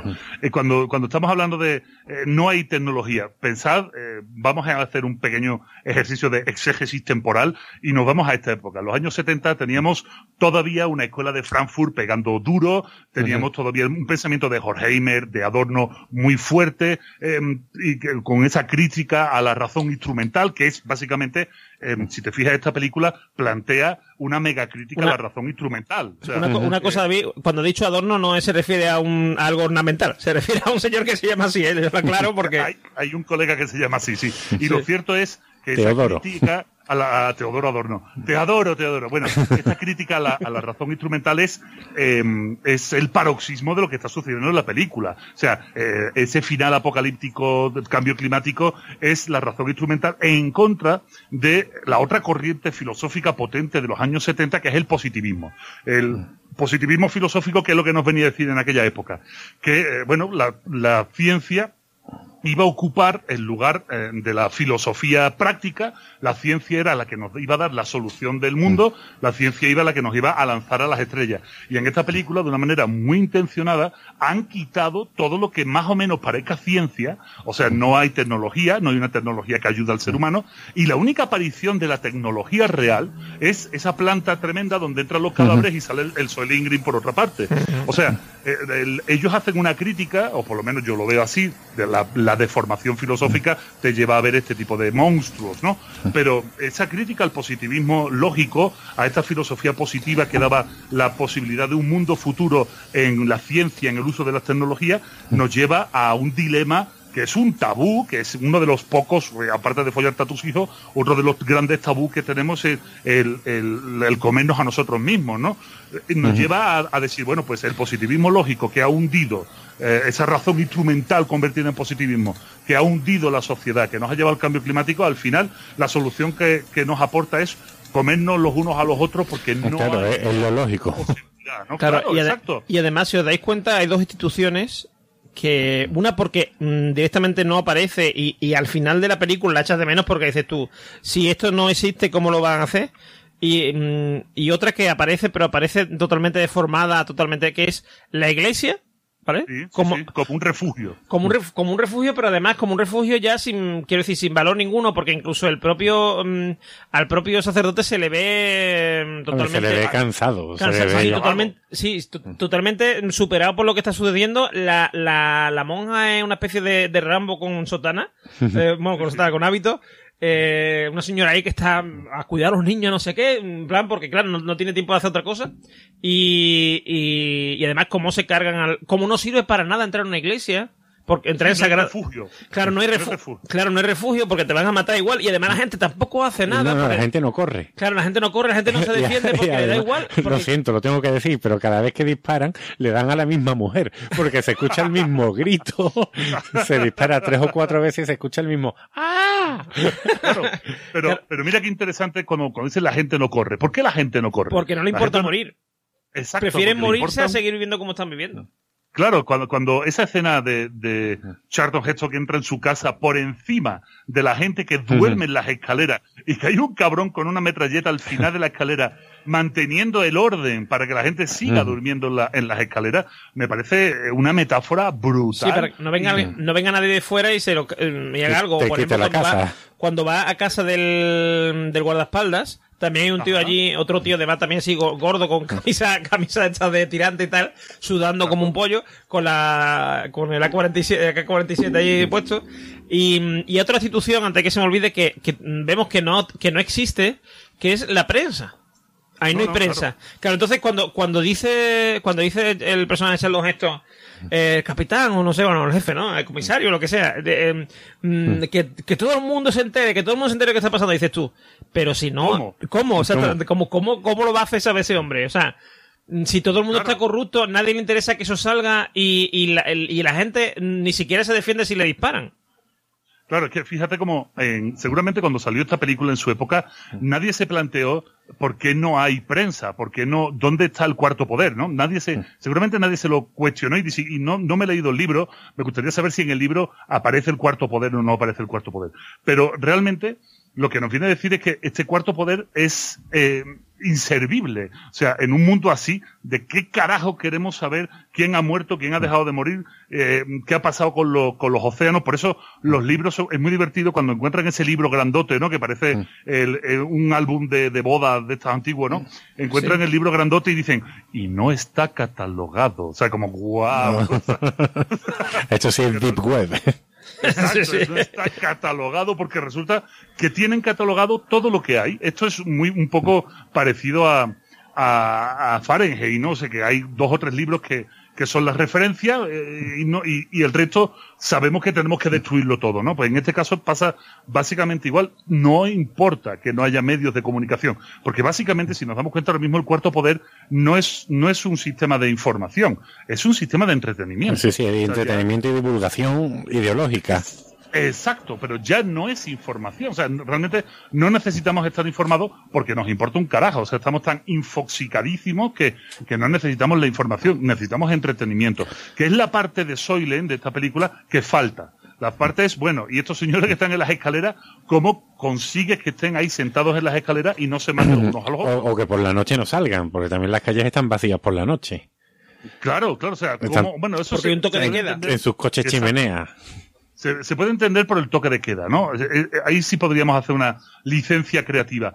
Pero ¿cómo los entretiene? ¿O es que el hambre ya es tan atroz que ya eh, los niveles de entretenimiento han desaparecido porque simplemente se está pensando en... Claro, es que yo creo, en- en- yo creo que la gente directamente, si te das cuenta, en toda la película, la gente nada más que muestra, eh, digamos, em, eh, Interés vivir... inter- interés en vivir y tal, es cuando va, cuando se trata de comer, de la comida. Sí, sí, sí. ¿vale? Por Sí, sí, ejemplo, sí. esa escena, esa escena que es mm, totalmente de Charles Chaplin, en que están los dos, los dos policías allí comiendo ese, Sí. ese ragú que ha hecho el, el hombre este, el señor mayor.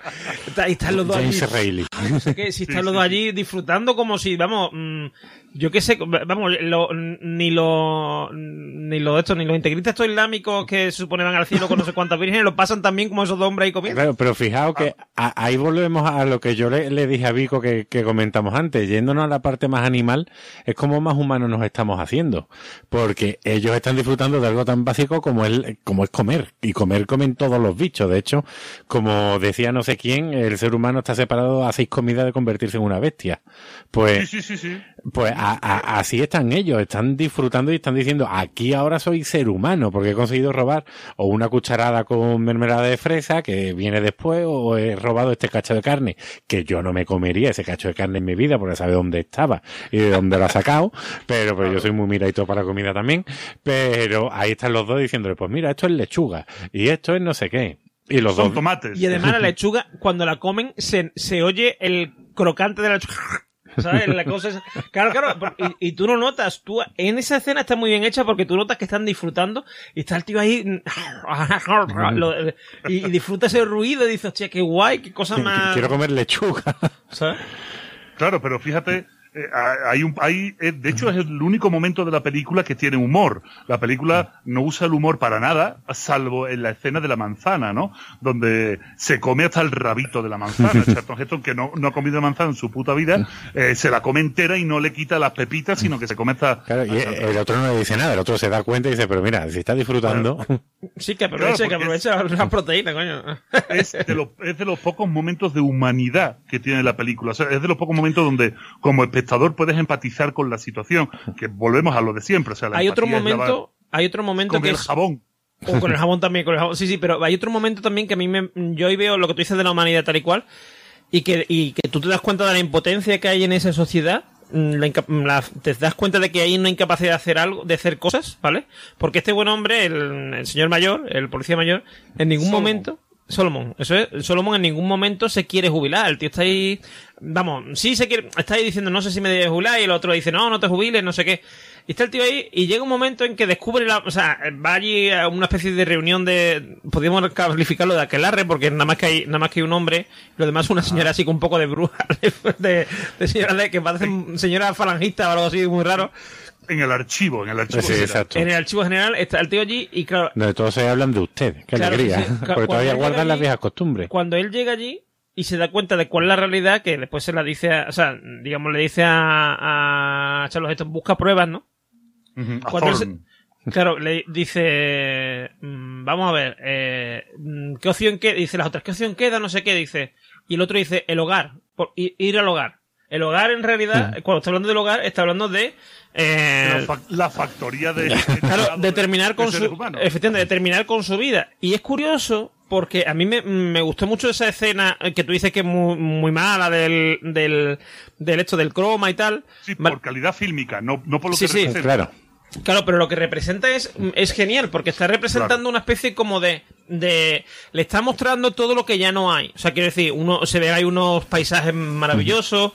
Eh, se ve el mar, se ve no sé qué. Entonces, y él está ahí como flipando, está ese último momento de vida, lo está disfrutando enormemente, es una especie como, o sea, es casi, es el, tú ves la cara de él y de, y de, bueno, y de, y de, mm, el personaje hecho los gestos, y te das cuenta de que los dos están flipando en colores con lo que está saliendo ahí, porque mm, es como un momento de, también de catarsis, ¿no? Como decir, este va a ser tu último momento de vida y mm, vas a vivir, mm, y es eh, muy parecido al momento de la comida, ¿no? O sea, quiero decir, también como de disfrute, de disfrutar de un mundo que ya no existe, que está destruido, o bueno, o que a lo mejor existe, pero muy lejos de donde ellos están y que no tienen forma de llegar hasta él. Y, y de hecho Solomon se lo dice a Thorn, ¿eh? Le dice, le dice, ¿lo estás viendo, Thorn? Y dice, sí, lo estoy viendo. ¿Veis lo que yo te decía? No, no me lo podía imaginar así, ¿no? O sea, no, no tenía la capacidad porque es un mundo muy poco visual, es un mundo donde no se ven televisiones, no se ven eh, referencias visuales. Y es, y es, una muy buena forma, o sea, piensa que, eh, ¿cuál es el mayor castigo? ¿Nacer ciego o eh, ser vidente y convertirte en ciego, ¿no? O sea, eh, Solomon eh, había sido vidente, Salomón había conocido todo eso. Y, de repente ya no puede disfrutar de eso y el final de su vida es poder verlo. Thor nunca lo había visto. Y cuando lo ve realmente se sobrecoge. Y sin embargo es el mejor mensaje que le puede dejar, dejar Solomon, ¿no? O sea, sígueme, o sea, eh, y ahora sigue investigando porque por amor, por cariño, por empatía, porque me quieres, vas a ver qué es lo que hacen con mi cuerpo y vas a descubrir la realidad del mundo en el que estamos viviendo, que estamos rompiendo todos los tabús posibles de lo que nos convierte en humanos, ¿no? Y además, y además hay un momento... Me preguntan, todavía ustedes me preguntan por qué elegí esta película, hombre, es maravillosa. además hay un momento era muy bueno que es que, claro, porque nosotros hemos visto ya las máquinas estas anti anti antidisturbio de sí, bueno, la excavadora. Está buscando la, algún extra se rompió un brazo seguro. Bueno, sí, disturbio, antidisturbio. Y, y nos damos cuenta que en la máquina en la que meten, o sea, la máquina, los camiones en las que meten a este hombre también, a, todos los muertos, en realidad es lo mismo, son camiones de basura.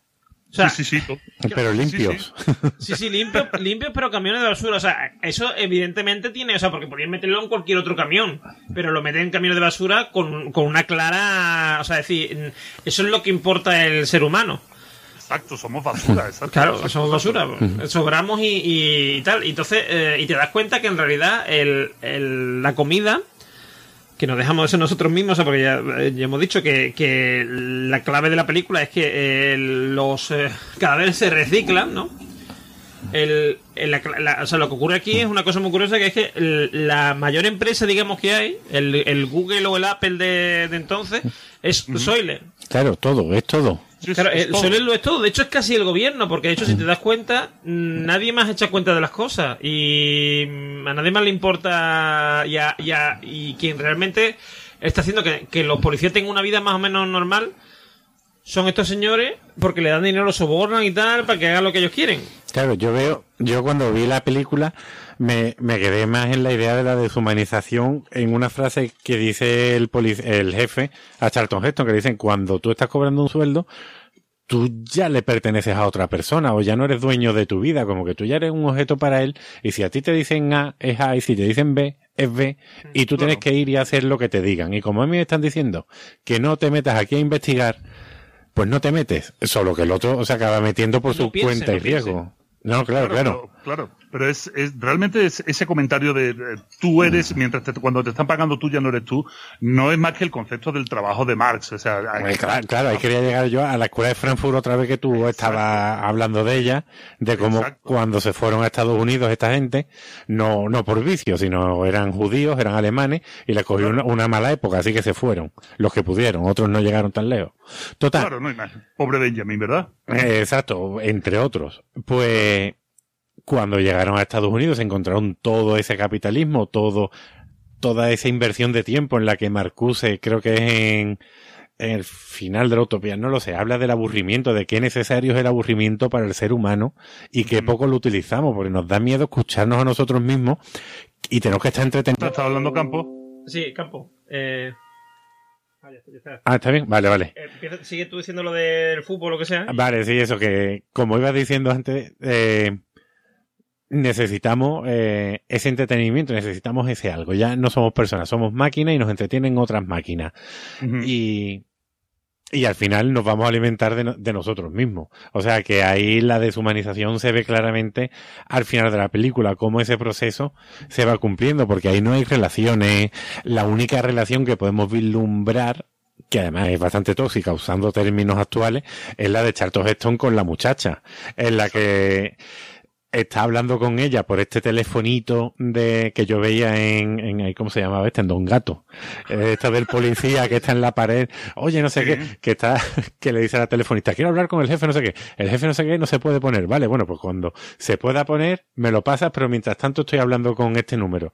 Y está hablando con la muchacha, le está contando, oye, quédate con él, que no sé qué, no sé cuánto, y de repente se escucha una voz, oye, ya está el jefe, venga, ah, adiós, pon, a chuparla. Tú dices, hombre, por Dios, no, dile a la muchacha que la quiere un sentimiento, un algo. Ahí lo, que, ahí lo, que, ocurre es que él, es lo que le está diciendo a ella, lo que le dice ella, sigue tu vive ahí porque es que no hay nada mejor. Es decir, mmm, si no te aliment si no estás ahí, que te, estás, te están alimentando, te están dando comida de verdad, vas a estar comiendo muertos.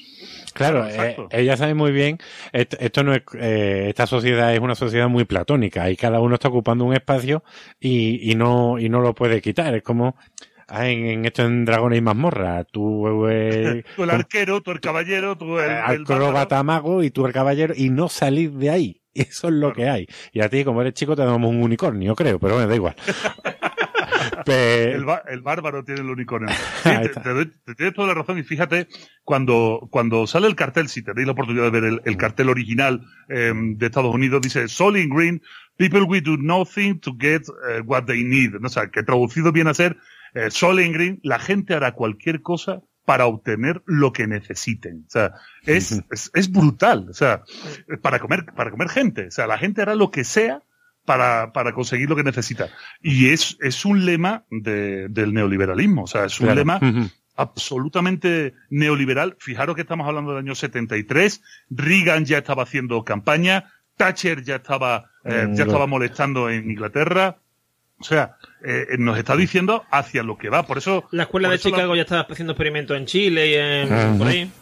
Claro, claro. O sea, hablamos del año 73. Estamos hablando de un año muy cojonudo para todo este tipo de experimentos neoliberales y, por supuesto la escuela de Frankfurt echando babas de rabia viendo lo que lo que estaba pasando en el mundo, ¿no? Pero claro, lo que me parece maravilloso es que en el año 2018 estemos hablando de esto, realmente. Creo que dentro de cuatro años, cuando se cumpla eh, la fecha, el hito, ¿no? De la película, pues tendremos que tendremos que hacer algo, algo especial con Soylent Green, no sé, algo inventaremos, ¿no? Sí, sí, sí, algo, algo se me ocurre. Cuenta, con nosotros, vamos. Además, eh, mm, saliendo quizá ya un poco de la película, yéndonos a, al tema del, del futuro y tal, hay una cosa que me gusta mucho de esta, de esta película. Mm, uy, ahora después volvemos a la película. Di esto. No, no, pero me, vamos, todavía no me voy a seguir del todo. Quiero decir, ah. una cosa que me gusta mucho de la película es el, la concepción esta que tiene del futuro, ¿no? Y cómo mmm, lo que tú acabas de decir, Vico, él, transforma, o sea, cogen lo que todavía no ha sucedido en la sociedad, ¿vale? Que es realmente el valor que tiene, por ejemplo, mucha gente dice ahora, hostia, me da miedo 1984 o Un Mundo Feliz de Harley, porque es que eso, lo que dicen ahí, muchas de las cosas están pasando ahora. Y Aunque no sean no sea de esa forma, pero sí, digamos, mm, piensas, si esto sigue así, o sea, si esto evoluciona mm, de una forma que podría evolucionar perfectamente, mm, vamos a llegar a ese punto. Eh, que entonces eso ni siquiera existía. Por ejemplo, que una televisión tuviera doble digamos, eh, o sea, tú ves y te ven. Efectivamente, eso era, claro, eso era algo impensable. Hoy día, muchos tenemos ordenadores con cámara. o sea, no, no es algo tan, tan raro, ¿no? Y claro, eso eh, lo hacen muy bien en esta película, imagino que en el libro también que es el tema de plantearnos cosas que ya estaban ahí, que lo que hablamos de mm, del neoliberalismo, la escuela de Chicago, eh, toda esta, digamos, em, esta concepción eh, norteamericana, ¿no? Del no pasa nada, no pasa nada, como yo siempre digo, no pasa nada porque el mercado lo va a regular. Y aquí lo que te plantean es lo contrario, es decir, todo ha fallado. Ya pasó. Claro, ya ha pasado, todo ha fallado. Y sin embargo seguimos haciendo lo Ah, mismo. Claro, y hay un equilibrio, o sea, es decir, hay una adaptación. Lo, lo que yo quería comentar, que me quedé después de ver la película, es viendo la pasividad de la sociedad, si por casualidad se enteraran que el Soylent Green se hace de persona, ¿se importaría? Ahí está. Exacto.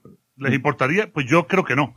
Yo a creo lo que no mejor importaría. 15 días, pero luego ya Sí, después de otro partido de fútbol. Habría gente que se indignaría como le pasa al... De hecho, de hecho yo creo que también ocurre una cosa que es lo, es lo importante, porque cuando empieza la película, Charles Heston es un señor que está en su, en su puesto, está muy a gusto donde está, quiero decir, de policía, tal, eh, a pesar de todos los padecimientos que tiene, ¿no? Por mm, vivir la sociedad en la que vive, pero el, el tío está a gusto, le gusta ser policía, tiene poder, porque cuando él entra allí en, por ejemplo, a investigar el crimen, el tío se impone a- al de la puerta, ¿no? Que, que, de- que el de la puerta también se ve que tiene poder después con, la, mm, con el mobiliario, ¿no? Como le dicen.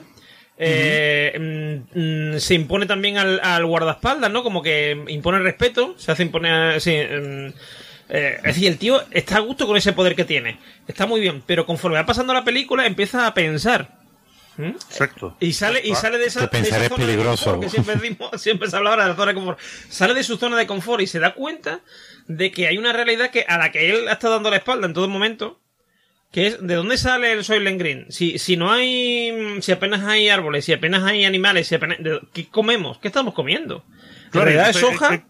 es cuando- no, es que cuando, es cuando dicen eso de hecho con plancton, hecho con plancton, ¿no? Y cuando descubre, cuando Solomon descubre que ya no hay plancton, dicen, eh, a ver, espérate, espérate, ¿esto de qué va? Sí, o, o con la soja, eh, con semillas de soja, suele no sé qué, con semillas de soja. Eh, claro, y tú dices, vamos, si no hay plancton, si no hay soja, ¿qué estamos comiendo? Entonces él ya se lo plantea y ya, ya no es, él ya no es uno más de la masa. Claro. Ya se ha salido de ahí. Pero claro, el, el, si a él al principio de la película le hubiesen dicho, estamos comiendo personas muertos, Claro. hubiese dicho, anda ya, hombre. Bueno, pues mayonesa y ya está. Claro, no No, lo- creo, pero lo- prefiero, creer, prefiero creer en la homeopatía. Lo que tiene interesante, eh, eh, que decía eh, Campo, eh, dice, el mundo está jodido, este mundo que nos plantea, pero aún así hay un equilibrio. Sin embargo, yo detesto que en esta película hay un equilibrio, pero a la, a la baja. O sea, no hay realmente un equilibrio. Claro, hay, hay una supervivencia. La humanidad tiene que sobrevivir como sea.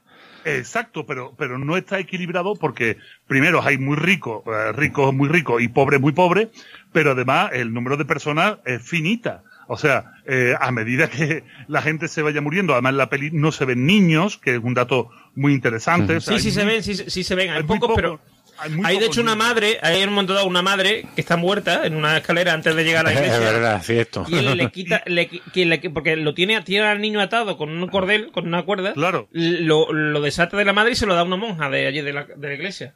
Claro, pero cuidado, esa imagen, eh, esa imagen no es baladí. La imagen de la madre con el niño atado es una imagen histórica que ya se dio, se dio, creo recordar, en el Crash del 29 hay una fotografía histórica que es, eh, es una recreación de un momento histórico lo que hay ahí, ¿no?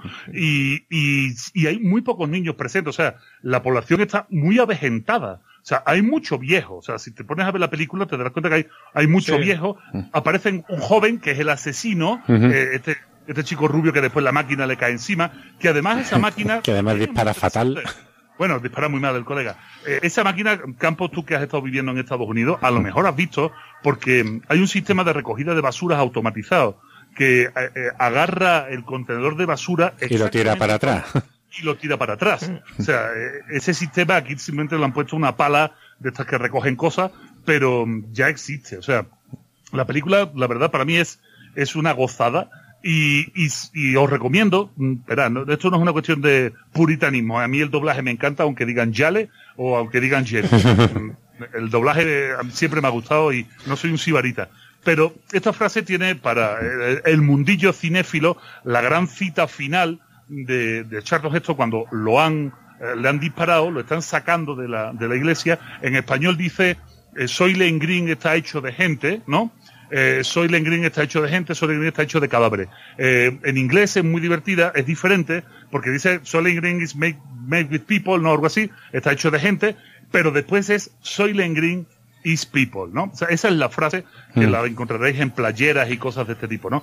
Y, y me agrada porque eh, tengo, perdóname que saque un tema común entre mi amigo Campos y yo, nuestro gran amigo eh, Jordi López, filósofo también, pues eh, a mí me encantaba eh, llamarle por teléfono porque nunca cogía el teléfono, pero su contestador decía, soy Green is people, diga lo que tenga que decir, ¿no? Pues es, soy Green is people me parece que es uno de estos gritos de, de batalla que la filosofía debería de adoptar y dejarnos ya de tantos latinajos como primum vivere deidem filosofare, ¿no? O pantarrey estas cosas, ¿no? O sea, estas cosas tan, tan manidas ya, creo que Soy Green is People nos puede reducir muy bien eso de un vivere de, de filosofari. Sí, la verdad que sí. Y bueno, y basándonos en la película, ¿vale? Porque por ir metiendo ya en el final, que nos queda poco, tiempo. Sí, eh, bueno, nosotros podemos ir un rato más, pero Vico se tiene que ir a, conquistar el mundo. Sí, sí. Yo eh, por lo menos comer, en 10 minutos tengo que salir corriendo. Vale, pues, eh, por ejemplo, Vico, ¿tú cómo crees que puede ser el futuro mm, inmediato, digamos? Uf, tío, qué pregunta. Pues. De aquí a, pues a 30 años, por ejemplo. No sé si llegaremos a 30 años. Bueno, no sé si llegaremos en el sentido de, como especie, ¿verdad? Eh, permítanme, voy a tener que hablar de mí, cosa que me molesta mucho, ya se pueden imaginar. Eh, aquí en México he tenido el, placer de y el orgullo de colaborar con la UNESCO en toda una serie de conferencias. Estuve en el estado de Guanajuato, en 30 universidades públicas, dando conferencias alrededor del tema de la Agenda 2030 para el desarrollo sostenible de la UNESCO. Y esto pues me ha permitido meter las manos en temas eh, muy espinosos, como por ejemplo las proyecciones que hay de de población en el planeta, y aquí eh, vamos a, vamos a irnos mucho al maltusianismo, nos dicen que en el año 2030 llegaremos a 9.100 millones de seres humanos. El problema, que ya la UNESCO lo, lo ha, puesto el, el, dedo encima, es que eh, con las perspectivas de avances tecnológicos en la química de alimentos, con las perspectivas de avances eh, tecnológicos de, de, todo tipo en, en, la agricultura, o en la industria de la ganadería, o en la pesca y la piscifactoría, no vamos a llegar al, al 2030 eh, con el alimento asegurado para la población del planeta. Y, esto es una realidad, esto, no me lo estoy inventando yo. En septiembre del año 2015 la, la ONU sacó todos estos informes y fue cuando se, se inició el proyecto de la, de la Agenda 2030 para el Desarrollo Sostenible. Entonces tú me dices, ¿cómo ves el futuro? Pues lo veo muy complicado, tío. O sea, eh, compren sopa de sobre eh, que no caduca fácil y váyanse a lo harto del Himalaya, porque la realidad es que con los desarrollos que tenemos ahora mismo en el 2030 nos vamos a estar pegando bofetones por un filete y, y también tiene, tenemos exactamente el mismo problema con agua, ¿no? O sea, no es que no haya agua suficiente, que la hay, el problema es que no hay una redistribución y un uso correcto de la misma para poder dar de beber. En la película de Soylent Green, acuérdense que van con, como con unas eh, cantimploras de plástico cuadradas eh, a recolectar agua, porque no hay agua, no hay servicio de agua. Bueno, pues ese futuro real, verán. Eh, yo vivo aquí en la Ciudad de México, ya lo he dicho un millón de veces, pero en esta Ciudad de México, que es una de las ciudades más lluviosas que existen, acordaros que estamos en zona tropical y además a 2.500 metros de altitud. Ahora precisamente estamos en época de lluvia, eso significa que no deja de llover durante seis meses. Bueno, pues en esta ciudad el 40% de la, de la población no tiene suministro de agua y un 40% de la población en Sevilla pues es poca gente, pero aquí son 25 millones de habitantes. Entonces, mm, hay problemas de suministro de agua ya cuando los, los tamaños son como son, hay problemas de suministro para todo, ¿no? Entonces, ¿cuál es el futuro que yo, que yo veo? Pues lo veo muy jodido, tío. O sea, veo un futuro absolutamente de gente solitaria, veo un futuro donde la, la delincuencia, la, la inseguridad ha llegado a cotas altísimas. Fíjense, aquí en la Ciudad de México, en el país de México, el 14% de la población reconoce que se puede confiar en los demás. El 14 significa que el 86 dice que no. En Brasil, el índice de confianza interpersonal llega al 7%, o sea, solo el 7% de la población confía en los demás. Pero según los sociólogos, cuando los niveles de, de confianza interpersonal bajan del 5, significa que estamos en lo que se llama confianza interpersonal nula o confianza interpersonal cero, que es periodo de guerra. O sea, sin que estemos en guerra, los niveles de confianza interpersonal están llegando a esas cotas. Y verán, los únicos países que salvan que salvan la película son los países nórdicos, para variar. para variar. para variar. En España, eh, no te creas que estamos súper bollantes. ¿eh? En España estamos sobre un 45, 46%, que es un dato muy alto. Latinoamérica Mm. es el dato más bajo del mundo. Pero siendo el, bajo, el dato más bajo del mundo, eh, nos está indicando cuál es la tendencia. Y la tendencia va para acá, ¿no? Claro. Y, en, y en estos países, mm, tú me dices, oye, ¿y por qué en Finlandia, Suecia, Noruega tienen porcentaje del 96, 97%? Pues porque tienen cantidades humanas de personas. Claro, te iba a decir, tienen muchos pueblos, porque, porque como tú dices en, la, en, en tus conferencias, en algunas que, que he escuchado, los pueblos casi que son los que nos salvan porque ahí está el concepto de tribu 2.0, la tribu actual está ahí.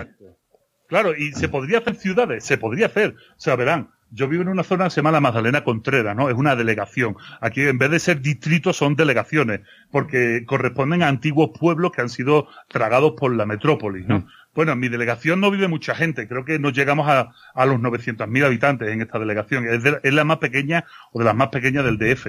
Pero, tío, la división es por barrios y, y yo vivo en lo que aquí se llama un condomino o una o un fraccionamiento que son cuatro torres de edificios metidos dentro de una zona residencial privada con policía en la mitad. Nosotros aquí podríamos ser un pequeño pueblecito. Nuestra, nuestro barrio podría ser un pequeño pueblecito que en los años 80 y 90 en España, en Sevilla, donde nos hemos criado, era así. Jugábamos los, los colegas del barrio, nos conocíamos todos y además había una endogamia del carajo porque la primera niña a la que le dabas un beso era tu vecina, ¿no? Claro. Entonces, Sí. al, fin, al final... O la primera cobra. Claro, o la primera cobra, exactamente. Pero la realidad era de que eh, ese modelo tribal del pueblo, del, clan 2.0, existía en los barrios. Aquí podría existir porque eh, no todo es ciudad indómita. Ta- Aquí hay calles igual que en todos lados y están los vecinos de la calle. Pero ya nadie piensa en eso, ¿no? Entonces, eh, claro, es un problemón. ¿Por qué Finlandia, Suecia, Noruega, Dinamarca lleva la cabecera? Porque siguen siendo países con una población muy pequeña. No sé si Suecia mm, son 8 millones de habitantes o algo así. O sea, Mm. cuidado, aquí viven 25 millones. Aquí está la población de Portugal por dos y metemos dentro a Madrid y Barcelona. ¿sabes? Sin embargo, curiosamente, curiosamente, el, la gente de, la, de ciudad, digamos, los- el, por ejemplo, aquí en España, ¿no? Cuando a la hora de votar y tal, eh, y de hacer encuestas, ¿no? De hacer, el- la gente normalmente que más progresista, entre comillas, de cambiar las cosas, de hacer, son la gente de ciudad. Sin embargo, lo, de, lo del campo, no, el campo, lo de los pueblos, son como Claro. más conservadores, ¿no? Claro, a ellos les va bien. Quiero decir, el, el que le va mal es el de la ciudad y el que quiere cambiar las cosas. El que, el que está en el pueblo y está allí tranquilamente, se levanta por la mañana eh, y ve a un señor pasar con sus cabras, no sé qué, pues está la mano de gusto y no quiere cambiar las cosas.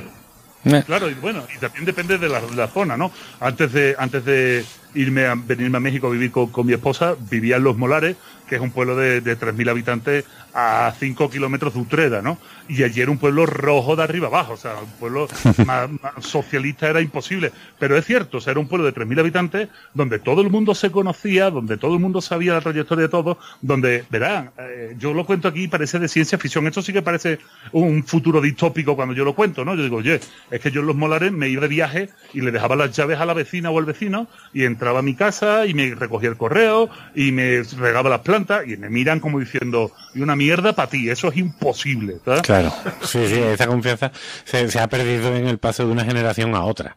O sea, es decir, nosotros vivíamos en la calle porque nuestros padres nos enseñaron y mis padres por lo menos vinieron de Pilas, que es otro pueblo de Sevilla, y se fueron Claro. a la Oliva primero y luego ya al barrio donde vivimos, pero había esa cultura de pueblo y cuando hablan, pues mi hermana estaba todo el día en la casa del vecino, yo todavía no había nacido y se quedaba con ellos y mi madre se iba a trabajar o a hacer la compra. Ellos Yo ahora recuerdo, no, me parece casi imposible dejarle a mi hijo a mi vecino. Claro, yo recuerdo, por ejemplo, que, Que, que además era- no me sé el nombre de todos. Claro, cuando yo era pequeño, por ejemplo, nosotros, eh, el mes que la vecina de al lado estaba de vacaciones, le recogíamos el correo. Y cuando nosotros estábamos de vacaciones en la playa, tal y cual, nos recogía el correo a nosotros. Y si había alguna cosa importante, una carta, no sé qué, nos llamaban, oye, fu- fulano, mañana, ¿qué pasa esto? Además, a nosotros, por ejemplo, nosotros en la playa no teníamos teléfono. Con lo Claro, cual te llamaban loco, sí, no, no, no. Nos llamaba a la casa de otra vecina que venía a decir, oye, mm, Rosario, que igual se llama así, Rosario, que han llamado a la vecina. ¿sabes? O sea, había como una red y, y, la, y la vecina de la playa se fiaba de la vecina de aquí porque era la vecina nuestra. Entonces, eh, los amigos de tus amigos son mis amigos, ¿no? Eh, Claro, Claro, había esa red de confianza que ya se ha perdido. Claro, eh, de hecho, eh, eso es por eso, entre otras cosas, miramos con muchísima nostalgia a los años 80 y los años 90. Nosotros fuimos la última generación que vivió eh, eso, esos retazos clánicos, ¿no? Y, y, claro, ahora lo vemos como diciendo, joder, tío, ¿te acuerdas cuando eh, no tenías que comer, tu padre y tu madre se habían ido y la vecina te hacía un bocadillo de nocilla? Sí. ¡Wow! ¿sabes? Pues, y parece ciencia ficción cuando debería de ser lo más lógico del mundo, porque resulta que eso es lo que pasa si vas a, a, una tribu y te recoge una tribu. Bueno, si te aceptan, si no te matan, ¿no? Pero bueno, es que el ser humano es, no deja de ser animal y, y esa animalidad, esa, ese matarte, no es matarte porque te tengan miedo, sino es matarte porque te tienen miedo y quieren proteger a los suyos. Y ese ejercicio de asesinarte es por la protección de su propio grupo. Pero si te acepta cualquier tribu, lo van a tener, se te van a ayudar. De hecho, acordaros cuando éramos chicos, yo no tanto como ustedes, porque yo siempre he sido muy grande, ¿no? Pero acordaros cuando éramos chicos y... No, nací, naciste de tres cesáreas. Básicamente, la cesárea en la. Mi madre, mi madre, tardó nueve años, seis meses y dos días en volver a tener un hijo. Imagínate si se lo tuvo que pensar. Pero en, en, en Navidades, cuando se celebraba Año Nuevo, en mi bloque, en el bloque 32 de San Diego, saludos a mis vecinos, el las puertas de, la, de las casas estaban todos abiertos. Claro. O sea, uh -huh. no se celebraba, las uvas no se tomaban a puertas cerradas, las uvas se tomaban con las puertas abiertas y después salías al descansillo y le dabas un abrazo a tu vecino. A medida que el tiempo fue pasando y las generaciones fueron, fueron cambiando y los que éramos niños nos convertimos en hombres y se ocuparon otros, otros apartamentos, las puertas empezaron a cerrarse, tío. Uh -huh. o sea, y, y, a, y ahora mm, lo que más se valora es tu intimidad. Pero tu intimidad, el concepto, y esto es un término muy de Byung-Chul Han, tu término de tu intimidad, perdóname, tío, tu intimidad es una vacilada. Claro, claro. Es, Tú la estás vendiendo. Sí, y a la vez, claro. y a la vez, esto lo, lo digamos, lo conjugamos con él eh, en redes sociales y tal. Eh, claro. Darlo todo, quiero decir. Claro, de, mira, aquí estoy yo pegando un día de no sé qué, aquí estoy yo corriendo. Claro, no de, esto hablaremos cuando hagamos el especial de Black Mirror, que ya estaba por sí, ahí. Sí. Pero vendemos nuestra intimidad y claro. creemos que tenemos algo que sí, que es que no, la intimidad es lo único que no puede existir mientras lo compartes. Hay una, hay una cosa que comparaba a esta, a esta cosa de que hablamos hace un momento del, de la, ¿cómo se llama? Del, de, o sea, esto echar de menos de los 80 y tal, que es echar sí, de menos la internet nostalgia. De, sí, la nostalgia, pero echar de menos el internet de hace 6, 7 años. Cuando uh -huh. todavía hay mucha gente que estaba fuera, por ejemplo, Twitter, Twitter era eso que estábamos hablando ahora, era el, el patio de vecinos. Donde tú llegabas, decías, uy, hoy me ha pasado no sé qué, y te preguntaba a alguien, oye, ¿y por qué te ha pasado? Y no sé qué, ¿qué pagaba? No sé qué. Y había una conversación ahí, la más de gustosa, digamos, que la gente disfrutaba mucho.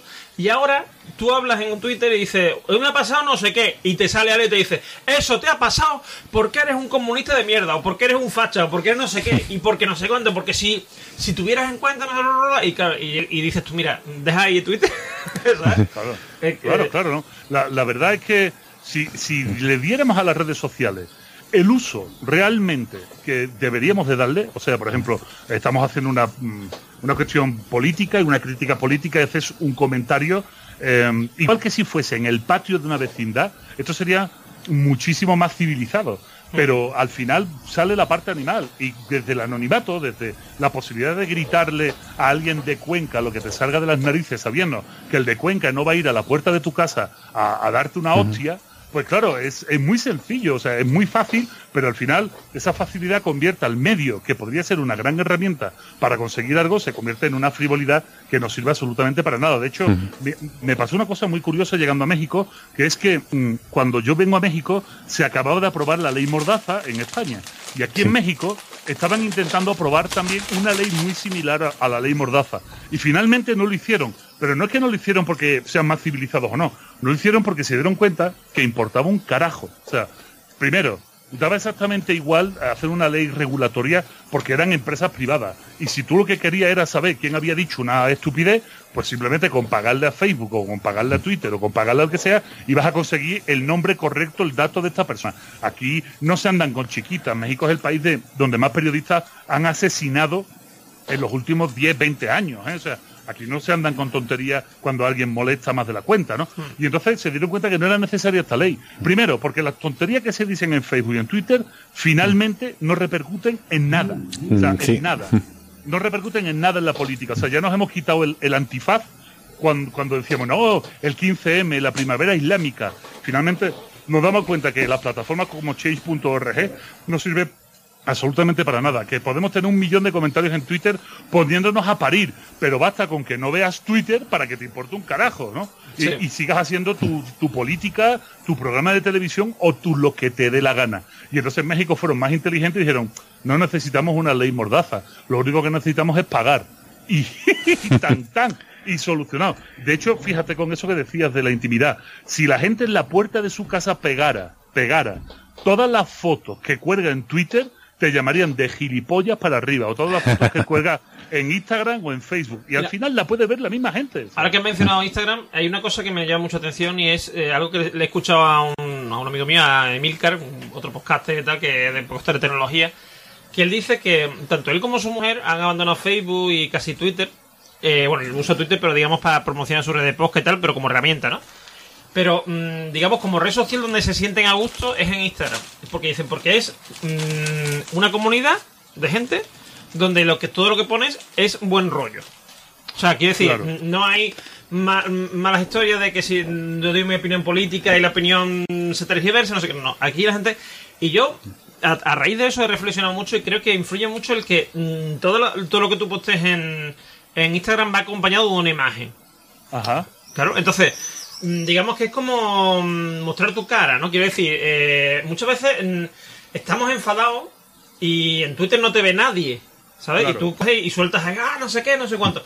Nadie te ve la cara en ese momento. Si tú en Instagram pones una, una foto que justifique tu cabreo, por, por, ejemplo, yo qué sé, eh, que han aparcado mal, bueno, han aparcado mal, pero claro, tú ya tienes que reflexionar, hacer la foto, ¿no? te lleva una reflexión, no estás soltando la mierda ahí de repente. Y a lo mejor no lo haces o lo haces de una forma mucho más suave. Dice, hay que ver la gente lo incívica que es, que pone un coche aquí no sé qué, en un sitio que es de minusválida y no sé cuánto.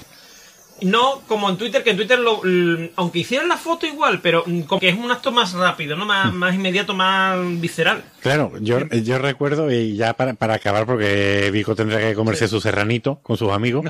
Ojalá.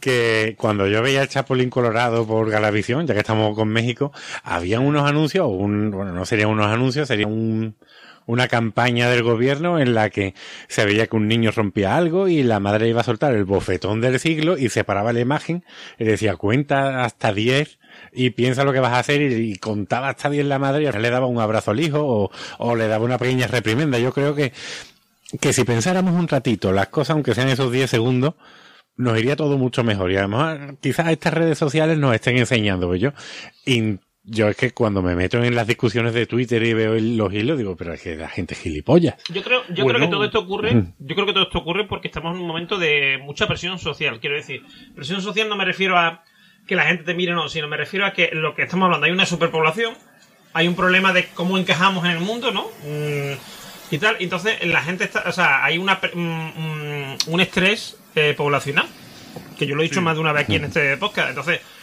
eso provoca todo este tipo de fricciones. Por eso estamos como enfadados permanentemente, como cabreados con el mundo, ¿no? Y por eso mucha gente escucha este podcast, que hacemos las cosas con sentido del humor, y tiene como un... Aunque estemos hablando de cosas súper... Em, em, digamos, por ejemplo, hoy, ¿no? Que, que, te hacen decir, hostia, a lo mejor el mundo es una mierda, pero como lo estamos haciendo con sentido del humor y de una forma sobre todo eh, amable. De tipo, es, mierder. Claro, pero, más bonito. Claro, pero te quiero decir, claro, no, pero dice la, pero claro, como que te entra mejor el mensaje, porque hoy todo está, mm, tú escuchas a un político y en vez de intentarte convencer, lo que te hace es que te suelta una perorata ahí eh, de, para que odies al otro, o sea, no, no te convence de que, de que lo sigas a él, sino de que odies al otro para, para sí y así no terminas siguiendo a él, porque es la otra opción, ¿no?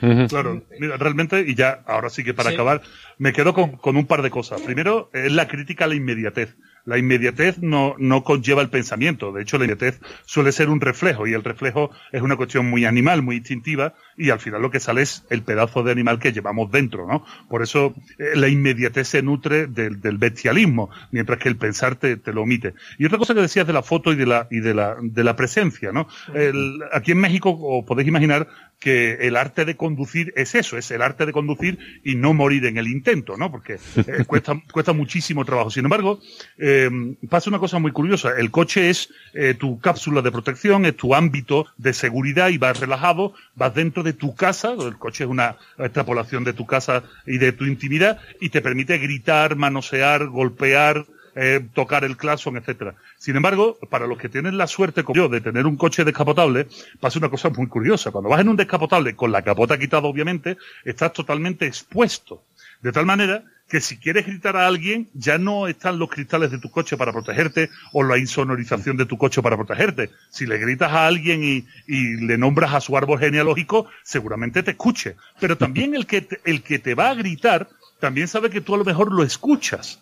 Y entonces se genera una cosa muy curiosa. Yo se lo decía a un amigo también filósofo de España, yo le decía, oye, si todos condujéramos BMW o BMW descapotable, sería un gustazo porque seguramente nos gritaríamos mucho menos. O en moto. Así que, La moto también, igual lo mismo, quiero decir. Ah, pues me gusta más el descapotable. Hombre, claro. pues, señores, ha sido, ha sido para mí un, un placer eh, estar con ustedes, Edu, eh, amigo Campos. Eh, estoy aquí para lo que se tercie, pero la, la hora, la hora, La me hora, sí, la, la hora pide Eh, Encantado de comida. haber compartido este rato contigo y eh, otro día, aunque sea un ratito, estás invitado por supuesto aquí al podcast para echar, vamos, como te he dicho, si antes no sé si en el aire o no, pero si un día quieres mandarnos un audio o lo que sea, tú libre y... Al igual que nosotros nos sentimos invitados por ti a ir a México a dar una charla allí contigo.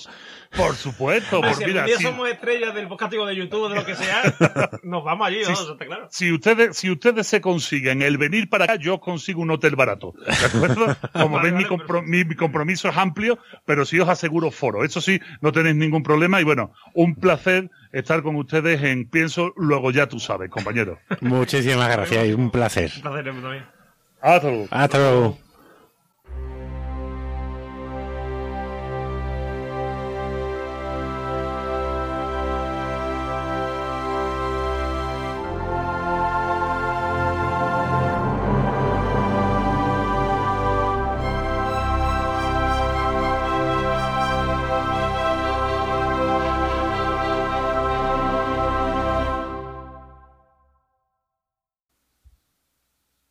Pues ya estamos aquí con la última sección. Bueno, la última sección. Eh, hemos hecho Mm, sí. más, bien con la parte ya de despedida del podcast, la parte de donde vamos a hablar de las reseñas que hemos tenido, que hemos tenido dos reseñas este año 2018, vamos a comentar de iTunes, vamos a hablar de los comentarios que hemos tenido, del feedback de, de nuestro querido grupo de Telegram. Exacto, que cada vez más nutrido. Ya somos un supergrupo. Estamos ahí on fire, on fire. Totalmente sí. Pero todavía quedan espacios, ¿eh? O sea, quiero decir si alguien quiere entrar, todavía queda vacante Sí, libre. sí. Todavía queda- No quedan muchas, pero algunas quedan. Sí, sí. O sea que si queréis podéis uniros a las 2.000 personas que ya tenemos en el grupo. Dos mil y cienes y cienes más que están por llegar. Sí, pues bueno, pues eso. eh, deciros que eh, hemos tenido muchos comentarios este episodio. Es un episodio que ha funcionado muy bien, sobre todo en Evox. Nos ha gustado mucho el, el- hemos tenido muchos me gusta, hemos tenido muchos comentarios. Antes de que se me olvide, que es lo que he dicho antes, eh, voy a comentar los dos, eh, las dos reseñas que tenemos en iTunes. Ya sabéis que o siempre os decimos que os tendremos a monitornos si nos dejáis una reseña. Eh, tenemos, eh, de este 2018 tenemos dos. Una es de mi amigo Jorge Marín, eh, OB, que como diría su señora, es como love pero con E, en lugar de la L. Y nos dice, dice, sí hay que abordar la filosofía con humor, es, es de esta forma. Escucha, pienso, luego ya tú sabes, para descubrir otra nueva forma de vivir la vida. Dale. Y el 20 de mayo nos dejó eh, José Copero, que esto es muy reciente. O sea, seguí, seguí la senda de José Copero. Nos dejó eh, una reseña que dice, escuché un episodio por probar y me encantó. Ya me tenéis como suscriptor fiel, sois geniales. Y nos ahí como, no sé, mm, mm, eh, nos ha dejado dos emoticonos, pero mm, iTunes no lo quiere reproducir. O sea, Ah, pero por seguro que son corazones. sí, seguro, o besitos o algo de eso. O sea, te, te queremos, José Copero. O a lo mejor son simbolitos de Nietzsche. Sí, de con, su, con su bigotito. Sí, sí. Pues, eh, pues eh, deciros que esperamos que os haya gustado mucho. Habéis visto que Vico tiene mucho que decir. Sí, sí, sí, lo tendremos que traer otra vez solo para que, que nos diga un poquito más, porque la verdad es que este hombre es un pozo de sabiduría sin fondo. Sevilla- como venga a Sevilla, tenemos que ir a entrevistarlo donde vaya. O sea, Pues sí, pues sí. Hombre, lo malo es que la última vez que yo lo vi en Sevilla estaba rodeado de gente, estaba Manu Sánchez, estaba el Sevilla, estaba presentando su libro. sí, pero me refiero, hombre, me refiero a que cuando venga, me imagino que no basta nada más que por una presentación de un libro. No, no, no, no, él viene unos días. eso ten- tendremos que secuestrarlo dos o tres horitas, nuestro tiempo habitual. Hoy, hoy va a ser cortito mm, por Vico, ¿no? Eh, bueno, todavía nos podemos nosotros pero bueno, no, no creo. Porque ya estamos terminando. Eh, deciros, por ejemplo, sobre el grupo de Telegram que eh, hemos tenido, por ejemplo, estos días he puesto yo unas cuantas recetas de nuestra amiga. nuestra amiga, ahora no me va a salir Silvia Tortosa. Silvi. ¿eh? No, no, no Silvi. Silvi es la. Ah, Silvia. Vale, claro, vale, vale. Silvi Sí, es sí, nuestra- sí, sí. Una, una de las integrantes del. Que no se llama Silvia, se llama Silvi. de Sí, sí, he dicho Silvi. Y eh, he puesto una receta de Silvia Tortosa, que os habéis perdido porque no estoy en el grupo, eh, pero eh, una serie de recetas muy, muy bonitas y muy estupendas. Y, y además yo pongo fotos de mis pectorales después del gimnasio. Sí, sí. Ahí, ahí está, hemos tenido ahí un totum revolutum. Durante un breve espacio de tiempo nos ha eh, nos ha premiado con su presencia mm, el señor Mael Terrón, El ínclito es magnífico, el, el prohombre. el, el premiado eh, Miguel Terrón Bote. Pues, pues, pues, mojón, no- te has ido, te has ido, nos O sea, abandonado. nos ha abandonado, es un traidor, pero bueno, no pasa nada. Bueno, le- queremos igual. estado- hemos estado contando con él y ya, ya volverá, ya volverá algún hecho. y nada, y deciros que, eh, que os metáis allí, que hablamos mucho. Mm, Además, si decís, oh, vais a estar todo el día hablando de filosofía, no, no os preocupéis, que no te- de hecho, últimamente casi no hablamos de filosofía. También, o sea, siempre sacamos un tema filosófico a todo lo que hablamos. Pero mm, hablamos de todo un poco y está, la verdad que está muy entretenido el, el- el grupo. Yo es uno de los que, que tengo muchísimos grupos de Telegram y es uno de los que lo- me lo estoy pasando últimamente. Y eh, vamos a ir con los, si te parece, con los Sí. comentarios de Evox. An- Antes de, pa- de pasar Ah, porque sí, perdón. que además yo, yo me, me he extendido en la respuesta de algunos, porque como iTunes no accedo, pues por iVoox me desquito. Decir que el libro de Vico, bueno, pues ya está a la, a la venta en Está en España. Amazon, en Amazon lo podéis encontrar. Exacto, desde hace unos meses. Y la edición española tiene una diferencia con respecto a, a la mexicana, y es que en la contraportada eh, nos vamos a encontrar un retrato de Vico hecho por, por un gran amigo, por Andrés Román, que compañero de la facultad, que bueno, desarrolla una faceta de artista genial y brutal. Así que yo tengo la versión mexicana, me he perdido eh, ese retrato, pero vamos, yo me lo descargo de internet y lo pego con fiso. Para que gane mi libro. cosa, de todas maneras, la versión mexicana tampoco está mal porque yo, yo estos días que estaba leyendo el libro lo llevaba en el. Me acuto el trabajo el otro día porque me lo iba a llevar a la playa, me iba directamente a la playa. Y de repente hago así, me agacho allí en el trabajo, mm, miro me acuto, me veo la cara de Vico. así muy serio, mirando a un punto indeterminado. Pero un punto de sabiduría, que es lo importante. Como se dice en teatro, estaba en. Ahí, ahora no saldrá la palabra. En pose majestática y erática. No, bueno, sí, pero eso. em, no, em, En En tres cuartos, supino. no, tres cuartos, posición de tres cuartos, es decir, hacia la gente, o sea, hacia la gente, pero no de frente, sino de lado, ¿no? Un ángulo de 45 grados más o menos. Como sentado en el autobús y tú mirándolo de Claro, entonces, fijamente. entonces tú dices, coño, que, que, que, que plomo, ¿no? Que dan ganas de verlo en ese momento. Y la verdad es que está muy bien, pero vamos, el retrato imagino, yo no lo he visto, pero imagino que estará mucho mejor todavía. Y mm, eso, vamos a pasar a los comentarios. Eh, esperemos tener comentarios y muchos comentarios. y eso, mm, esperemos que algún mexicano, gracias a Vico, nos escuche. Claro, claro. Bueno, recordad que hace unos episodios, Algunos más. a- hace bastantes episodios, eh, bueno, claro, esto a lo mejor no se sabe, pero Vico me escribió diciéndome, oye, hay un amigo mío en México que me ha dicho que escucha un podcast de filosofía, que lo tengo que escuchar, y, y dice, y la sorpresa fue cuando, cuando te escuché a ti, así que fíjate, le llegó nuestro podcast por, por oídos ajenos, qué maravilla esto, Claro. me siento como Luis del Olmo. Sí, sí. Es muy- además, mm, es una cosa que pasa que es que, claro, mm, yo el otro día lo comentaba, porque mi madre me preguntó, porque me veía con el libro y dice, ¿te, está durando mucho el libro? Digo, es que me pasa una cosa con el libro que es lo que comentaba antes. Es que, mm, como es un ensayo y yo, mm, me, mm, ¿cómo se dice? Eh, estoy muy de acuerdo con todo lo que se dice, se me hace a veces pesado porque es como estarme leyendo a mí mismo. Entonces me, me, me costó un poco más.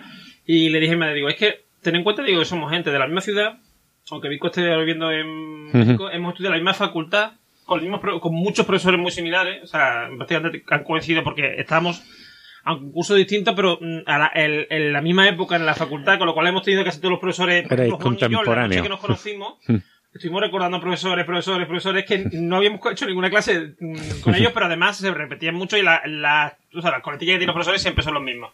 Entonces, mm, eso te une mucho, ¿no? Y, y, y sobre todo, mm, eh, también de la misma- más o menos de la misma edad, con lo cual, tenemos una forma de pensar muy similar. Claro, sí, eh, hemos mamado de la, de la misma teta. Entonces no es raro, no es raro que si tú escuchas a Vico en una conferencia y nos escuchas a nosotros, se parezca y alguien le diga, oye, que hay un podcast que habla como tú, ¿sabes? De esas cosas raras de brujería. ¿Sabes? Hay gente que piensa, hay gente que piensa en, en internet, he encontrado gente que piensa en internet. Esto es increíble. Pero pues eso. Eh, bueno, vamos a ir a, a los comentarios. Tenemos, eh, tenemos a, a Ome, Ome Ome- Pepe, que dice, aunque creo que no soy parte del público objetivo del programa, no obstante me parece muy entretenido y espero que graben mucho más. Lo he encontrado curioso. La- lo que he encontrado curioso es la confusión entre Locke y Hobbes. Me explico. Señalan acertadamente que fue Plauto el primero que puso negro sobre blanco la sentencia el hombre es un lobo para el hombre, pero después, un par de veces, le se lo atribuyen a Locke. Quien popularizó la frase fue Hobbes en De, en De Quive, el Mm. ciudadano. Ujú. Supongo que es un lapsus sin importancia. Más, mm, más me sorprendió que siendo dos no se corrigiera. Sí, pero es que los dos teníamos una confusión. sí, bueno, tampoco le dimos mucha más importancia. Yo creo que Entiendo- le respondo Sí, a ese mensaje. Cuando Pepe dice esto de yo no soy el mm, parte público objetivo del programa, se refiere porque él está más a lo mejor a nuestro nivel. mm, O sea, entiendo que se refiere a eso. tiene- O porque nos ama con locura y entonces todo lo que decimos lo comparte. No, pero quiere decir. Ah, yo lo he se sentido por ahí. que Él, él entiende, que- y, y en- parte es verdad, que esto es un programa de divulgación, un programa mm, para la gente que no, o no le gusta la filosofía o le gusta, pero digamos le cuesta trabajo. Nosotros se lo facilitamos, y claro, mm, entiendo que va por ahí, es decir, el programa te lo ha leído mucho. Tiene toda la pinta por el comentario y por cómo está escrito y por cómo lo- la- los datos que da.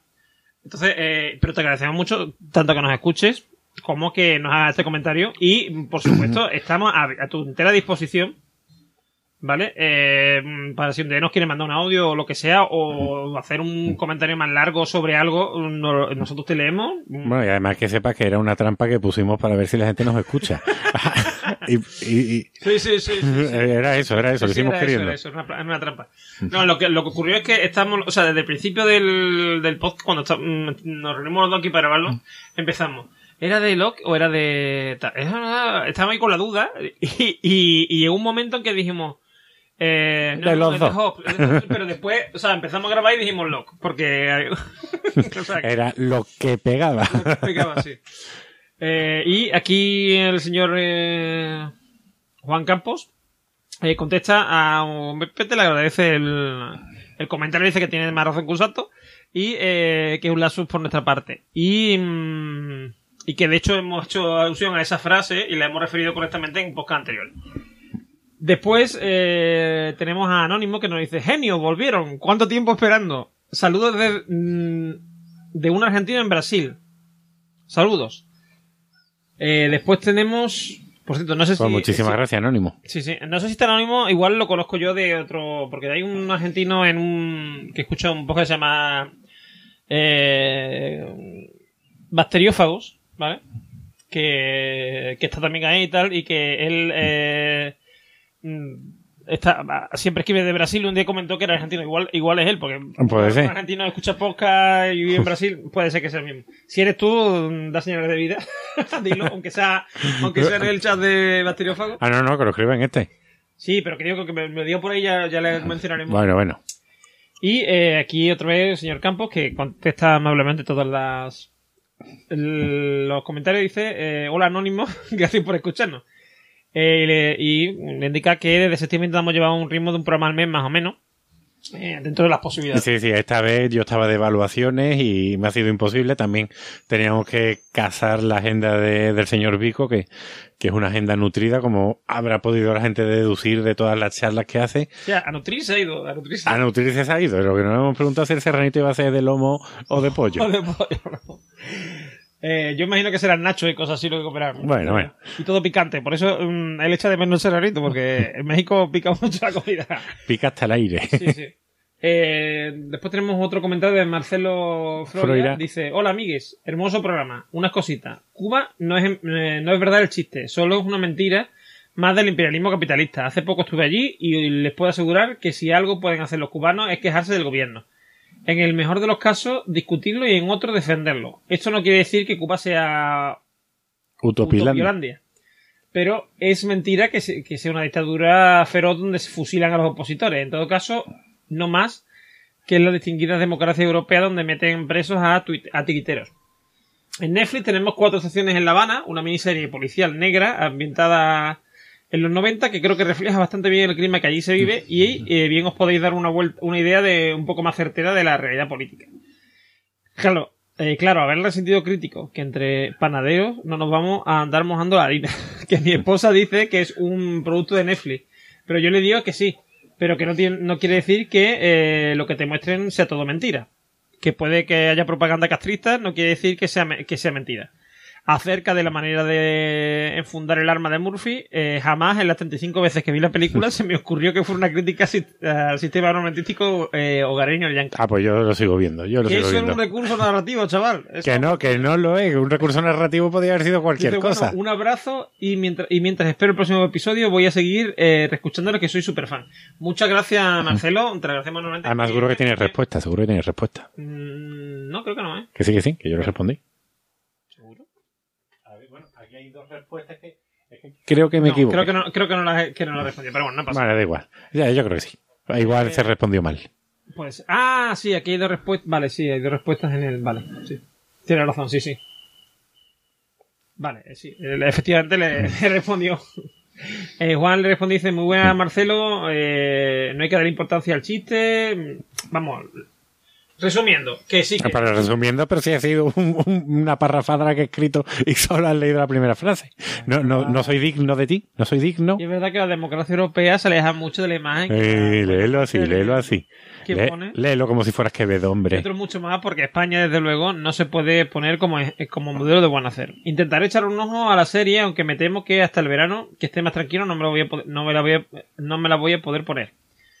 Pero la veré y te comentaré. Sobre todo si es miniserie. En lo que respecta al arma, yo sigo empeñado en la crítica de- a la Ah, relación ahí, que se ahí da quería yo llegar. entre los norteamericanos y las armas. Y sobre todo en la juventud que se ve como algo natural, casi genético ya que como recurso para saber qué es Murphy, al guardar el arma, igual se podía haber dado usado otra cosa, como estar ensayando para el baile rodeo del condado, yo qué sé.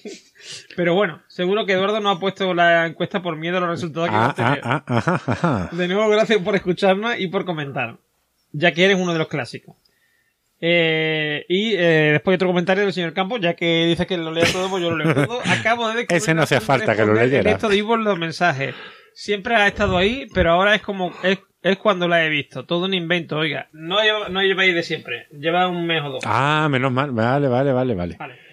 Eh, después eh, llega el. eh, Vamos, llega el. mm, Es que no sé cómo describirlo. O sea, llega el. el, el, el el mayor genio que hemos tenido de comentarista en todo este tiempo, que es eh, Lan o L. Han, o no sé cómo mm, pronunciarlo, que dice: Manuel, no te arrima la pared, que te va a llenar de K. De ca- y yo creo que ahí ya hemos llegado a la cota máxima. Sí, yo creo que yo creo que no puede haber un comentario mm, en este podcast más grande que ese. mm,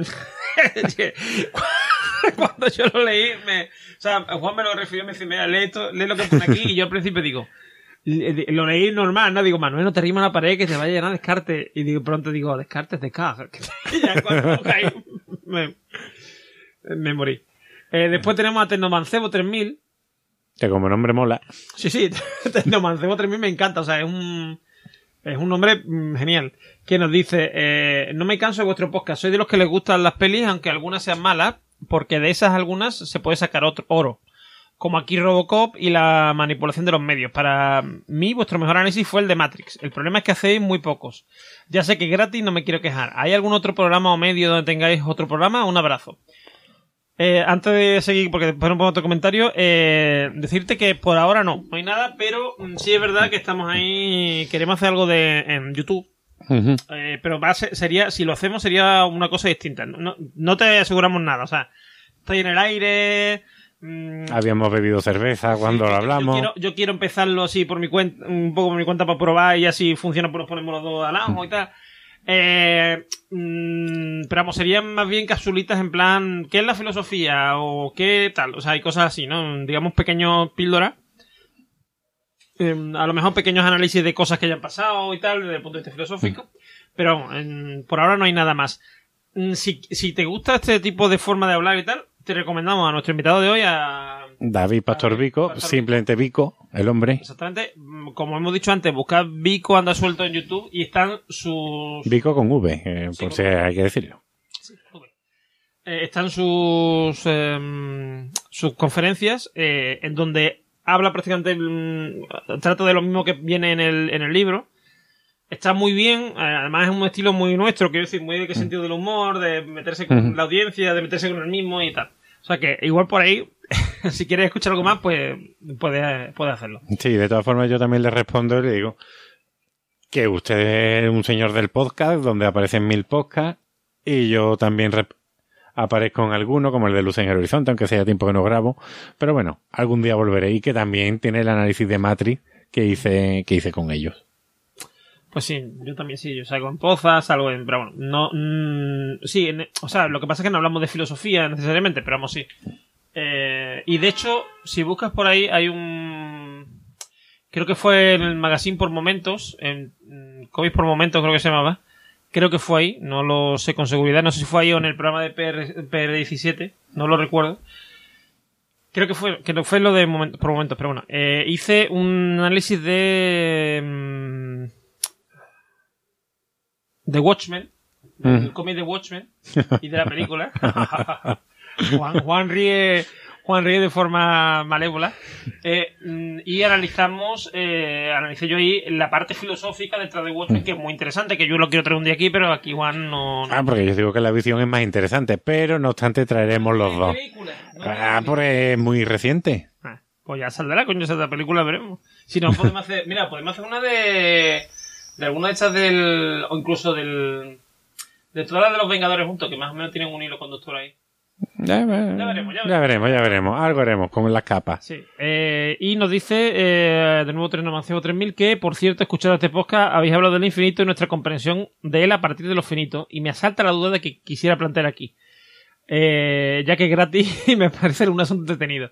En la película Inocencia Interrumpida de la Raid y la Jolie, las protagonistas padecen de eh, personalidad borderline, lo cual entiendo es como un estado de lucidez que no son capaces de soportar y la lleva a la depresión y el intento de suicidio. ¿Es posible que la comprensión de conceptos superiores, como el infinito, no estén al alcance del ser humano? A ver, evidentemente el infinito, es- o sea, sí está al alcance porque conseguimos el infinito. Bueno, lo conseguimos teóricamente, Sí, realmente cuando- no somos tú capaces. claro, cuando tú intentas profundizar en ese concepto, como que no. te cuesta y tal, y te resulta un poco. O sea, mm, busca, por ejemplo, eh, hay un. Eh, ay, ¿Cómo se llama? El. Eh, Quantum Fracture, un canal de YouTube. No. eh, de un chaval que hace divulgación científica y hace uno sobre el hotel del el hotel de no sé quién Es un- Así, la paradoja de las habitaciones. Sí, eso es, pero que no me y los- y huéspedes. El científico, que lo, bueno, el matemático que lo... No sería. Bueno, Bertrand Russell lanza una, que es la del barbero. Bueno, pero es- si lo buscas como Hotel del Infinito también te va a salir, si no este, este vídeo que yo digo, te va a salir eh, la referencia. ¿no? Sí, si no, mira el vídeo siguiente, que es Hotel California de Mamas and de Papas. y ya. Pues bueno, por lo menos tiene una de esas canciones cancinas Sí, de la historia. Y, y ahí, y ahí lo que hacen es eh, expli- explicarte cómo... Coño. Es que ahora mismo todo el mundo está con el Hotel California en la cabeza. Pero, pero no es de no es del mamán de papa, ¿eh? ¿Es de, de quién? ¿De quién? Ah, yo qué sé. Yo sé Lo- que. lo que tú estás hablando- Ni, ni, ni. No. Lo que sí, tú estás hablando de... eh, o sea, tú estás hablando de Welcome to the Hotel California. Ah, es verdad, ese es mamá. No, pero Te yo, lo estoy, digo- aunque no lo parezca, tarareo la Te de. lo doy con mal TJ. eh, Yo estoy tarareando la otra, pero es que yo tarareo fatal. La de, la de, de Mamas de Papa es... Eh, ay, ¿cuál era la de California de Mamas de Papa? Que antes me... o sea, La de un me- chinito cagando. No, un No, chinito sí. pescando. ba, ba, barararam, pum, pum, ba, ba. Pero eso no es. Pech, uy, Pecho Boy, digo yo. Eh, eh, no, Pecho Boy no, o sea, me salió ese nombre. Na, na, na, na, na. Que no me acuerdo cómo era la canción. Ah, no, pero esa, esa es... No, no, No, te estás cantando otra. sí, pero también de Mamas de Papa. Pero... Bueno, da igual. No vamos a Da entrar igual. con eso. Bueno, pero el Hotel California. De Eagles, es el culo. Es de Eagle, de Eagle. Eso. Ni, ni, ni, ni, ni, ni, ni, No, no la sacaba, no la sacaba, eso lo tengo que decir yo. ¿Qué coche? Vale, y eh, volviendo a lo que dice Terno Mancebo, ahí te explican en esto del Hotel del Infinito. Welcome to the ¿Qué dice? California. Estoy subliminalmente cantando la canción para metérsela a la gente en la cabeza. ¿No? Sí, Sí. Bueno, pues eh, Compra, compra. en esa, en eso del hotel infinito lo que hacen es te enseñan, te explican eh, el concepto de infinito, diciéndote, por ejemplo, que eh, hay un hotel mm, con infinitas habitaciones donde hay infinito, infinitos huéspedes. Entonces, eh, está ocupado entero y eh, llega eh, un... ¿Cómo se dice? Un autobús, un, un- bueno, infinitos autobuses llenos de infinitas personas. ¿vale? Eh, entonces, eh, dice, uy, tenemos que abrir sitio. Bueno, pues lo que hacemos es, se le ocurre a la vamos a hacer que cada, que cada invitado, o sea, cada huésped, perdón, eh, se pase a la siguiente habitación par. Ujú, Entonces sí. se mueven todo y quedan todas las habitaciones impares quedan libres. Claro, básicamente la paradoja es en un hotel con infinitas habitaciones cabrían infinitos huéspedes. Entonces, esa es la resolución a, a esa paradoja. Claro, entonces te va explicando mm, posibilidades que se pueden hacer para que, mm, digamos, cada vez haya hueco, siga habiendo hueco. Hubo. Entonces, entonces, eh, es decir, es algo que podemos abarcar. En cuanto a lo que dices de borderline, borderline es una, un término, digamos, psi- psicológico, psiquiátrico, que hace referencia a un- una inteligencia que está ahí, ahí. O sea, es decir, mm, no es para decir que es una persona eh, con eh, minusvalía mental o deficiencia mental o como se diga, es que no sé cómo se dice ahora, no quiero faltar respeto a nadie. que tenga. Sí, sí, sí, supongo que. con necesidades especiales, pero, pero que, eh, digamos, tiene una inteligencia inferior a la media, ¿vale? Es decir, está ahí, mm, está por debajo de lo que sería lo normal, mm, pero mm, no mm, es suficiente como para considerarse una persona con una deficiencia mental, ¿vale? Ujú. Vamos a llamarlo así, discúlpame si no es el término correcto, pero yo lo voy a nombrar, lo voy a decir así. Eh, y eh, en el caso de, mm, de los borderline, lo que ocurre es que, claro, son personas que mm, tienen problemas para integrarse porque ni. mm, o sea, en algunas cosas son competentes, pero en otras no, entonces es una putada. Es normal que si, mm, digamos, te cuesta trabajo integrarte, tenga mm, tendencia suicida, depresión, etcétera. No es una consecu- no es, no es que borderline signifique eso. Pero sí, porque claro, son, su- son personas suficientemente inteligentes como para darse cuenta de que algo va mal en ellos, Claro, pero sí, mm, sin tienen esa posibilidad de solucionarlo. Claro, pues, es que yo la- esa película la vi hace mil millones de años cuando la estrenaron con una novia que yo tuve. Y, y Pues ya. han salido pe- muchas novias aquí. ¿eh? He Ah, sido no, no, la, otra, la otra salió fuera de micro porque antes una, de una canaria. También, también. Hablando del no pájaro, eh, no appetizer. pájaro, sino señora. Señora de Apple- Canarias. appetizer. Pues, eh, Por cierto, muy, muy bueno el appetizer, ¿eh? Un, un refresco de manzana la más de rico. pues el caso que, que por- primero respondiendo a lo del infinito, me he acordado de un cuento de Asimov, que a lo mejor creo que ya lo he comentado aquí, que era una hormiguita que, que se recorrió todo, todo Estados Unidos de una costa a la otra andando, andando y solo veía tierra, tierra, tierra. Y cuando llegó al mar, eh, dijo, bueno, pues esto es la no tierra, porque no era capaz de explicar eso. Yo creo que, bueno, ese cuento lo contó Asimov, que es cortito, simplemente para hablar de, del concepto de universo, de cuando pensamos en el universo como algo infinito, y el infinito tiene que tener un límite, y aunque seas una hormiguita y andes todo Estados Unidos, lo cual son unas distancias enormes, cuando llegas a ese punto incomprensible, no vas a entender qué es, o vas a entender qué es a partir de la negación de lo que tú ya conoces. Entonces, lo cual no es una explicación muy, muy veraz. Decir, bueno, el azul es lo que no es verde, ni negro, ni amarillo, ni naranja. Entonces, claro, tampoco te, te llega a entender. Uy, mira, alguien ha marcado un gol. Sí, creo que, creo que España marcó un gol o ha sido Portugal, que también nos puede ver. Bueno, sí, eh, así que ya podéis tener una referencia, un anclaje de Cuando cuando, estamos grabando esto. estamos. Porque hemos dicho, tenemos que tener eh, eh, el internet libre para Va, nosotros. gan- va ganando Marruecos, ¿eh? Va ganando Marruecos. ¿Contra quién jugaba? España. Contra España, sí, sí. Ah, entonces están celebrando el gol de Portugal. No, creo que creo que es uno nuestro. O sea, España creo que acaba de marcar. Bueno, a lo mejor estamos escuchando a tu vecino Mustafa, que, que puede ser Puede también. ser, puede ser. que puede ser también. Bueno, pues el caso, y luego en Inocencia Interrumpida, bueno, entonces la comprensión de conceptos como infinito, todo, absoluto, Dios, se nos escapan. De hecho, la filosofía tradicional ha, ha identificado a Dios con el infinito o a partir del infinito ha explicado a Dios racionalmente, como ya hiciera Descartes o como ya hicieran tantos otros. Y en Inocencia Interrumpida, que como ya he dicho, apenas recuerdo la película, mm, yo creo que, que sí, que tiene que ser horrible saber que estás mal, porque no Es estás... que, escucha, no, eh, aquí actualidad, actualidad. teleline, estamos dos a teleline. dos, Estamos dos a dos. Ah, vale, vale, vale. Se acaba de actualizar. eh, eh, Google. Ay, qué mundial más malo estamos pasando. Pero bueno, ya llegará. Eso es porque sí, Caparrós no está. Bueno, da igual. El caso, que. Que, claro, tiene que ser horrible saber momentos de lucidez en los que tú no sabes en qué mundo estás, ni qué realidad es la verdadera y cuál no lo es. Entonces, bueno, igual tendremos que, que revisar la película y traerla para acá.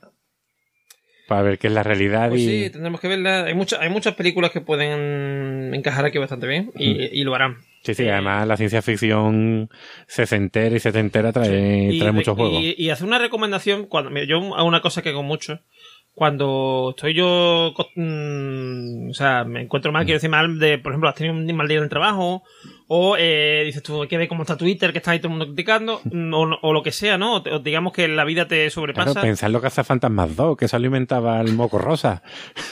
No, yo lo que hago es pensar en el infinito, ¿vale? Hmm. Y me voy, y, y- y me voy a, o sea, me imagino la Tierra, eh, me voy al sol, digamos, o sea, y me imagino cómo se vería el sol ahí, y ahora me voy a, es Écija. Mm, Claro, ahora sigo creciendo, veo que el, porque el, el- el sol, que me parece enorme, el sol es una mierdecilla. Claro.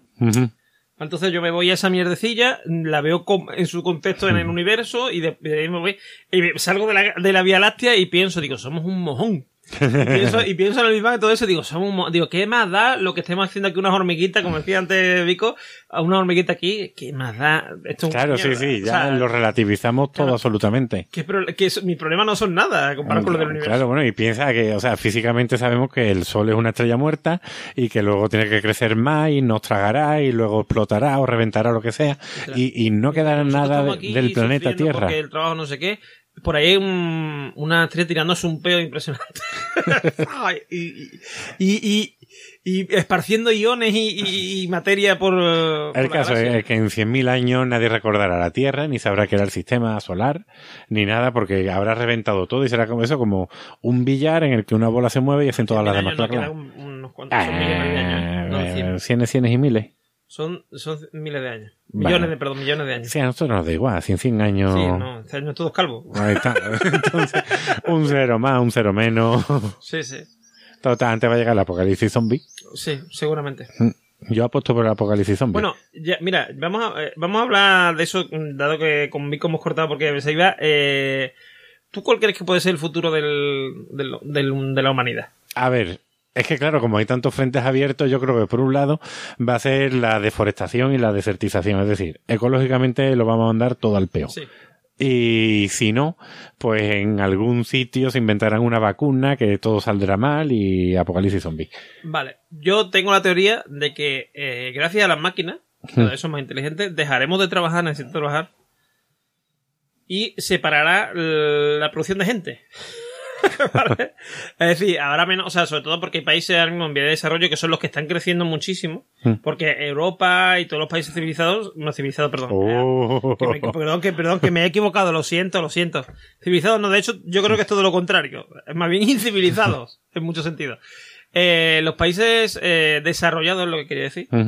Eh, eh, hay, una, hay un parón de la población. De hecho, nosotros, por ejemplo, estamos envejecidos. Japón. es la- vamos. Sí, pero como envejecen también no te das Claro, cuenta. sí, no te das cuenta, pero bueno, pero, pero es eso, o sea, quiero decir, eh, está habiendo un envejecimiento de la población porque además la gente, con esto de la- lo que he dicho yo antes de la, del, del estrés poblacional, ¿vale? Es cuando, que nosotros lo vivimos más que eh, en Mm. los países en vía de desarrollo, porque claro, los países en vía de desarrollo, en el fondo, sigue muriendo mucha gente porque hay enfermedades y no sé qué. Aquí, mm, digamos, estamos más eh, constreñidos eh, y vemos, por ejemplo, como nuestros padres, por ejemplo, eh, con, la, con la edad que a lo mejor tenían nuestros abuelos, están mucho mejor, están más, ¿sabes que decir? Eh, Sí, sí, o la han o sobrepasado. O sea, sí, o son, o son distintos, o sea, eh, quiero decir, distintos más vitales a lo mejor. Ha cambiado mucho la cosa. Entonces nos damos cuenta como que esta gente madura mucho, va a dar mucha, mucha guerra, ¿sabes? Claro, no, no, todo, todo son cambios. Entonces, y yo, eh, mira, en Estados Unidos me di cuenta, hablando de las personas mayores, no tiene mu- mayor sentido ahora en la conversación, pero bueno, es una línea que cogemos. Eh, me sorprendió que comieran pizza. Que vea ancianos comiendo pizza o bebiendo Coca-Cola. Tú dices, esto, esto no es típico de aquí. O sea, eh, Sí, te tendría que estar comiendo chorizo o Claro, comiendo pero tortilla lo patata. típico aquí Claro, los años es- 50. Allí, allí lo típico era. Claro, es, decir, es- eso lo han mamado ellos. Yo no me puedo imaginar a mi madre dentro de 10 años bebiéndose una Coca-Cola. Sí, ni pero ni ahora puedes- casi. Tú te puedes imaginar a ti mismo jugando a la cosa de videojuegos. Claro, exacto. No, bueno, me- sí. sí, bueno, mi padre sí porque ha jugado conmigo un poquillo, Bueno, pero, pero- pero, no al nivel no que yo puedo ejemplo. jugar. Sin embargo, a tu mujer y tú, por ejemplo, si te puedes imaginar en un futuro jugando con tus nietos a un videojuego al mismo nivel, digamos, al mismo nivel. Así nietos. no, yo les daré una paliza, o sea, eso es así. Ya luego cuando tengan cuatro años no me ganarán ellos, pero Yo, yo, tengo la ese margen, yo tengo la sensación de que lo que va a ocurrir es lo que te estoy diciendo. Eh, las máquinas van a permitir que dejemos de trabajar, digamos, el trabajo, digamos, pesado, ¿no? O sea, pesado. En la construcción, en no sé qué, eh, teleoperadores, mm, trabajo basura, digamos, ¿no? Entonces queden los trabajos artísticos y eh, de, ese, de ese estilo. Y lo único que tendremos que hacer en ese caso es eh, pues un poco vivir, vivir la, de las rentas, ¿no? Habrá una pensión de la- Y eso yo creo que era, primero, que haya un descenso de la población y segundo, que nos centremos en cosas importantes como por ejemplo la deforestación, el, el cambio climático. Yo sé, a ver, yo tengo algo de algo de fe en la humanidad. Eh, y creo que algo haremos mm, antes de que el cambio climático nos Sí, bueno, yo tengo pensado para otros programas hablar de, ay, de la película esta que era Ultimátum a la Tierra y tratar ahí a Slayer Mager, a Hans Jonas, gente de, de la ecología. Claro, yo creo, yo creo, a ver, yo creo que va a haber un. Lo que pasa es que sí lo vamos a pasar mal. Quiero decir, eso va a llegar, o sea, el, el punto en el que deberíamos estar haciendo algo es ahora.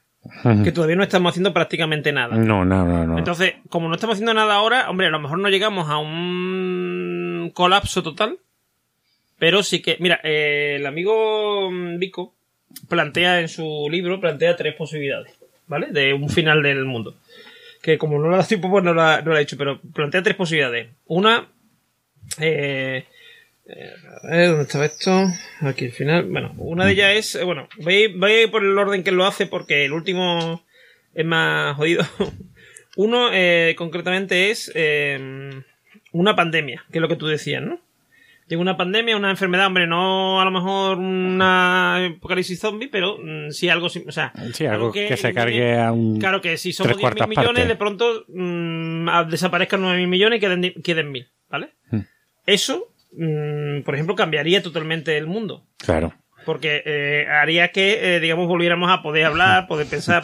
De hecho, yo leí una vez un artículo que decía que si apareciera un, una invasión alienígena, en menos de seis meses toda la Tierra está- habría solucionado sus problemas internos para enfrentarse a ese problema común. Entonces, bueno, igual necesitamos que vengan alienígenas Sí. a...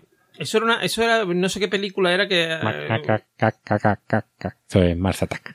¿Más ataque? Pero hay otra No, no, esto es. No, sí, sí, no, pero que digo que hay una película que no sé ahora mismo cuál es. Que plantea. Ah, creo que es el, una moderna de los visitantes o algo así, no sé, los visitantes. La no. llegada. ¿Eh? La llegada. La llegada. Que plantea eso, o sea, mm, llegan aquí unos. mm, Una vaina. una- unas vainas, unas vainas, y eh, intentan hablar con ellos y tal. Y mientras, pues, se arreglan un poco los problemas de la Tierra. Y, y- pero había otra más antigua que creo que también habla del tema. Eh, la segunda opción que da Vico es la tormenta solar. Que hay una tormenta solar Vale, esa y- es muy de de- Santiago Camacho y Y Jiménez. del apagón, y del apagón de, de prisa, sí. Eh, y se vaya toda la mierda y. mm, mm, Y Catacroker. Un, colapso y muera muchísima Sin gente. tecnología. Claro, eh, sería una, un fin mm, chungo, pero mm, menos chungo, o sea, más chungo que el primero. Bueno, serían, no, serían chungos. Sí, los dos son chungos. Pero las consecuencias, me refiero, serían menos chungas en la Mm. primera, porque lo que moriría gente, y ya está, no, no cambiaría nada. O sea, decir, seguiríamos teniendo tecnología, seguiríamos teniendo todo. Claro, pero tú dónde entierras nueve mil millones de personas, que eso empieza a echar una peste en verano. Hace Soylent. También es verdad. Eh, después, eh, la tercera guerra mundial, es la tercera opción de él. Esa es muy bonita. Yo creo, bueno, yo creo que sería más bien la cuarta, porque yo creo que la tercera ya lo vimos que fue la Guerra Fría. Yo creo que eso mm, se puede considerar guerra mundial porque ahí hubo, ahí hubo guerras, por ejemplo, Afganistán, tal y cual, o sea, hubo lucha bélica, hubo ahí mm, una guerra oculta entre ellos. Sí, claro, no fue tan vistosa como las otras, pero pero sí, realmente, que- bueno, que- algo que se podría considerar, pero bueno, eso. eh, Pero sí, es- un- la número X, o sea, Sí. un matarnos por, es- porque dos gilipollas una se han liado. como las primera y la segunda, sí. Una tercera, él decía, decía Albert Einstein, que de hecho lo menciona Vico en el libro, que eh, no sabía cómo sería la tercera guerra mundial, pero la cuarta tenía claro que sería con piedras y palos. Exacto, exacto. Eso creo que lo dice en, en un artículo que escribió para la UNESCO en el año 75. Claro, sobre todo por el tema, que es una cosa que no debemos perder de vista, de, claro, él habla ya cuando ya hay esta maravilla eh, que podemos llamar eh, mm, armas... eh, De destrucción masiva. no, mm, armas nucleares, destrucción Ah. masiva ya las había. Y... Nucelar. Nucelar, nucelar, ¿vale? Mm, Fíjate, a mí un, un alumno mío me explicó ese chiste. que por Lo lo... explicó a ti, ¿no? Sí, sí, me lo explico. Un niño súper inteligente, ruso. Que, Danil, que, que nuclear es en Estados Unidos y nucelar es en inglés británico. Entonces, Ah, coño. Y dije, claro, claro, ahí, que- ahí que yo dije, o al revés, en Estados Unidos nucelar y en No, Britain no, en, en- en Estados Unidos serían algo como si nuclear. Ah, nuclear, cleaning, cleaning. Claro, por eso, habría que escucharlo, habría que escucharlo en, en versión original. claro, para, decir diferencia. nuce- nu- nucelar, nucelar, nuclear, nucelar. Learn English. Más gracia, más gracia en castellano. Que, Sí, sí, porque queda como Homer es tonto. Claro, claro. Ay, en fin. A ver, ganamos mucho con el doblaje, ¿eh? A mí, a mí Sí, me sí. gusta. A mí, a ver, hay cosas en que sí, cosas en que no, pero sí, en, los Simpsons, en los Simpsons sí. Y el, el príncipe de Bel Air, el príncipe de Bel Air, si tú lo ves sin la, sin hablar de... De Julio Iglesias o de Isabel Pantoja, no, no, no. De Julio Iglesias a lo mejor todavía hablaría en la original porque era muy conocido en su momento. De hecho, hay algunas series que hablan de Julio Iglesias. De hecho, me acuerdo, en, no sé si eran Las Chicas de Oro o algo así, que yo, claro, Claro, yo cuando era chico escuchaba hablar de, de- eh, escuchaba de Julio Iglesias y decía, pues esto será el doblaje o lo que sea, pues ya me di cuenta que se localizaba en la, la serie. Y digo, esto será el doblaje. Hasta que un día apareció un niño que suponía que era el hijo, yo qué sé, de Julio Iglesias y era como Julio Iglesias, pero pequeñito. Pero, pero con traje de chaqueta Una- o, no. o americana remangada en Eh, aquella sí, época. Sí, eso, eso. Era, era el, el distendido, no el, no el de actuar, sino el niño. Y de hecho, creo que también sí, que algo cantaba y era con chaqueta, o sea, pero era en ese estilo. Y yo dije, no, no, este es Julio, esta es Julio, eso de verdad. Wea, wea. Es como, como en este de South Park en el que aparece en la pata del Yeti Ricky Martin o algo así. Yo decía, ah, seguro que no es Ricky Martin, pero sí, era Ricky Martin. Sí, sí, recuerdo. Sí, bueno, pero Ricky Martin muy conocido. De hecho, ya, ya ocurre que puede salir perfectamente alguien español en una serie o algo, porque ya estamos. mm, Ya, hay Ya una es la globalización, ya. Claro, la globalización. Bueno, pues vamos a ir co- cortando ya. Sí, sí, sí. Bueno, ¿ahí quedan algún mensaje más o no? eh, no, creo que. de- Porque para cuatro que nos escriben, dejar sin leer uno sería muy De triste. Evox no queda nada, no sé si en el... Es que creo que nos pusieron un comentario en el podcast anterior, ¿no? ¿Puede ser? Ay, no lo sé. Ah, vamos a... A ver, no, estaba en directo, pro- producción en el aire, que diría nuestro amigo de la, de la tertulia. Mientras tanto, pues yo puedo cantar de California. Na, na, na, na, na, na, na. Na, na. Sí. Eh, bueno, pues mm, no, en, ese, en este no hay... Espérate, comentarios. Parezco un móvil antiguo con los politonos. Sí. No, hay algo, no hay nada, hay, hay... Sí, sí, sí, sí. En, en el, en el 13, Egon nos decía, nos comentaba algo.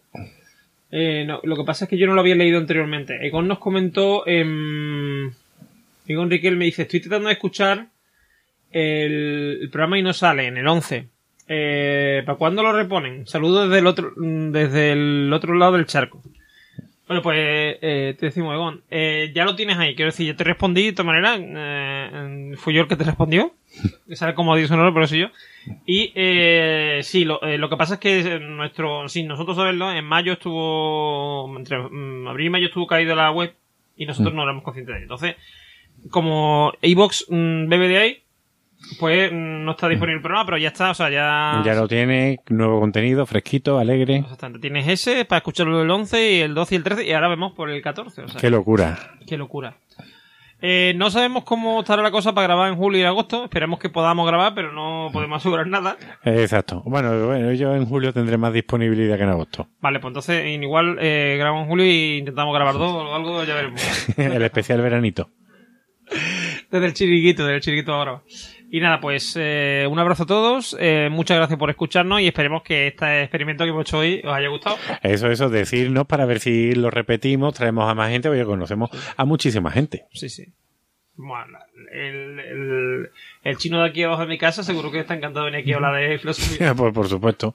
Y, y, nada, yo creo que antes de despedirnos, dejar como una reflexión de Vico y, y, y preguntaos, ¿sabéis el nombre de vuestros vecinos? Sí. Mira, a mí ya que terminas, a mí una cosa que me gusta mucho de Vico, porque esto, bueno, no hemos hablado que Vico tenía una... Ahora ya son 10 minutos más de programa, ¿eh? Una asociación que se llamaba... Corchea 69, que me dio a mi trabajo durante una época. Sí, y él, eh, yo me esta cosa que está en el libro, yo la recuerdo de ver si la, de ver si la he leído a él en algún sitio de algunas cosas esta de... que es Audax sex, set cogita. Es decir, sé audaz o sé valiente, piensa. Pues con esa frase. Atreveos a pensar. Adiós. Hasta luego.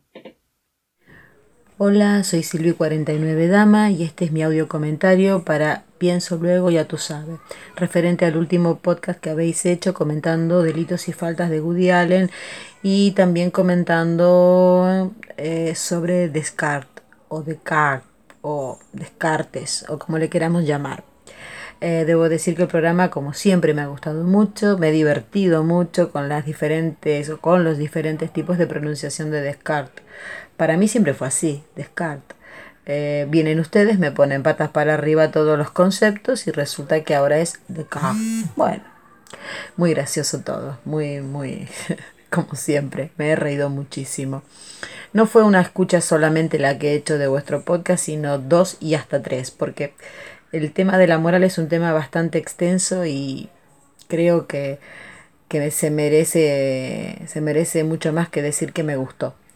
Había escrito una página entera de un comentario sobre el podcast. Podría resumirla más o menos de esta manera.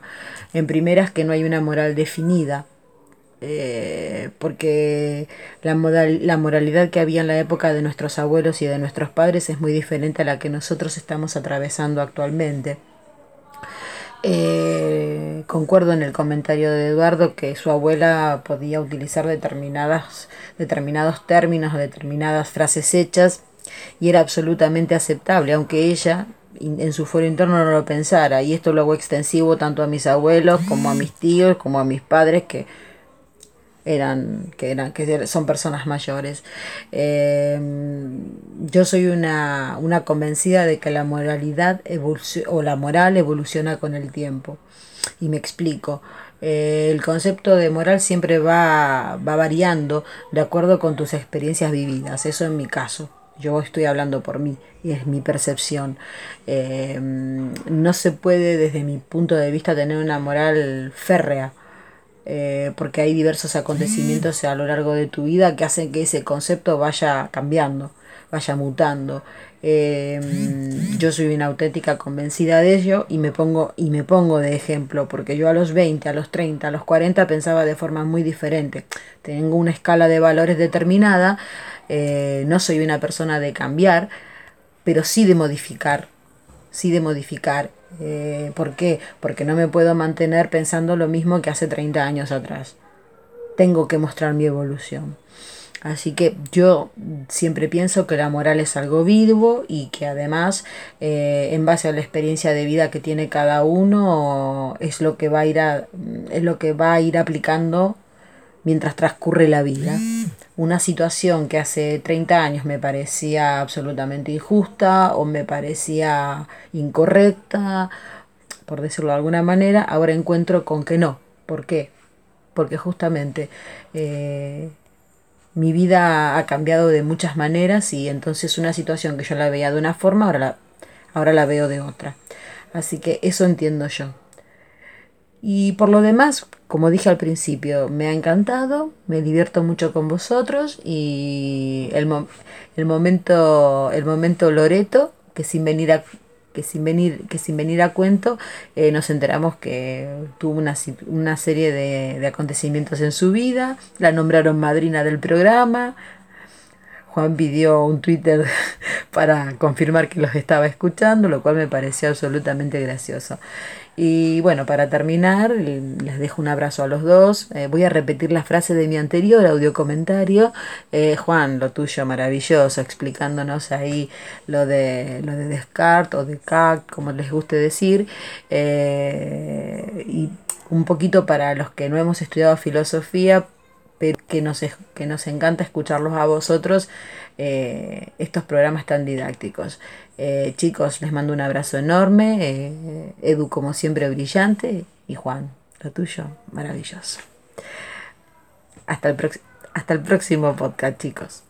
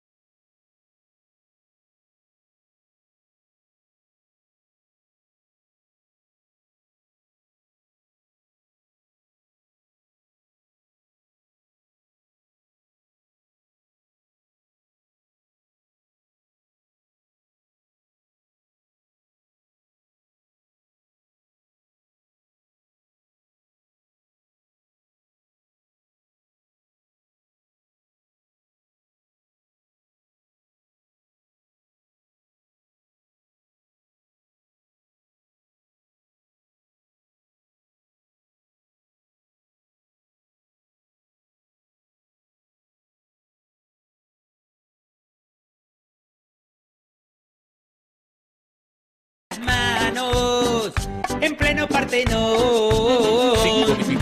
Todos pensaban que era una pavada, hasta que Sócrates dijo, solo sé que no sé nada, yo solo sé que no sé nada. La negación del todo es afirmar la nada. Yo solo sé que no sé nada. Yo solo sé pintó la reflexión. Esta es la cumbia de la filosofía, que en el griego significa amor por la sabiduría. Filósofos del mundo la bailan sin parar. Aristóteles con palmas no paraba de pensar. El silogismo es por definición dos proposiciones y una conclusión. Lucha de clases, dialéctica materialista, eran los pilares de la teoría marxista. Particular a general, es método inductivo, de general a particular. Es método deductivo.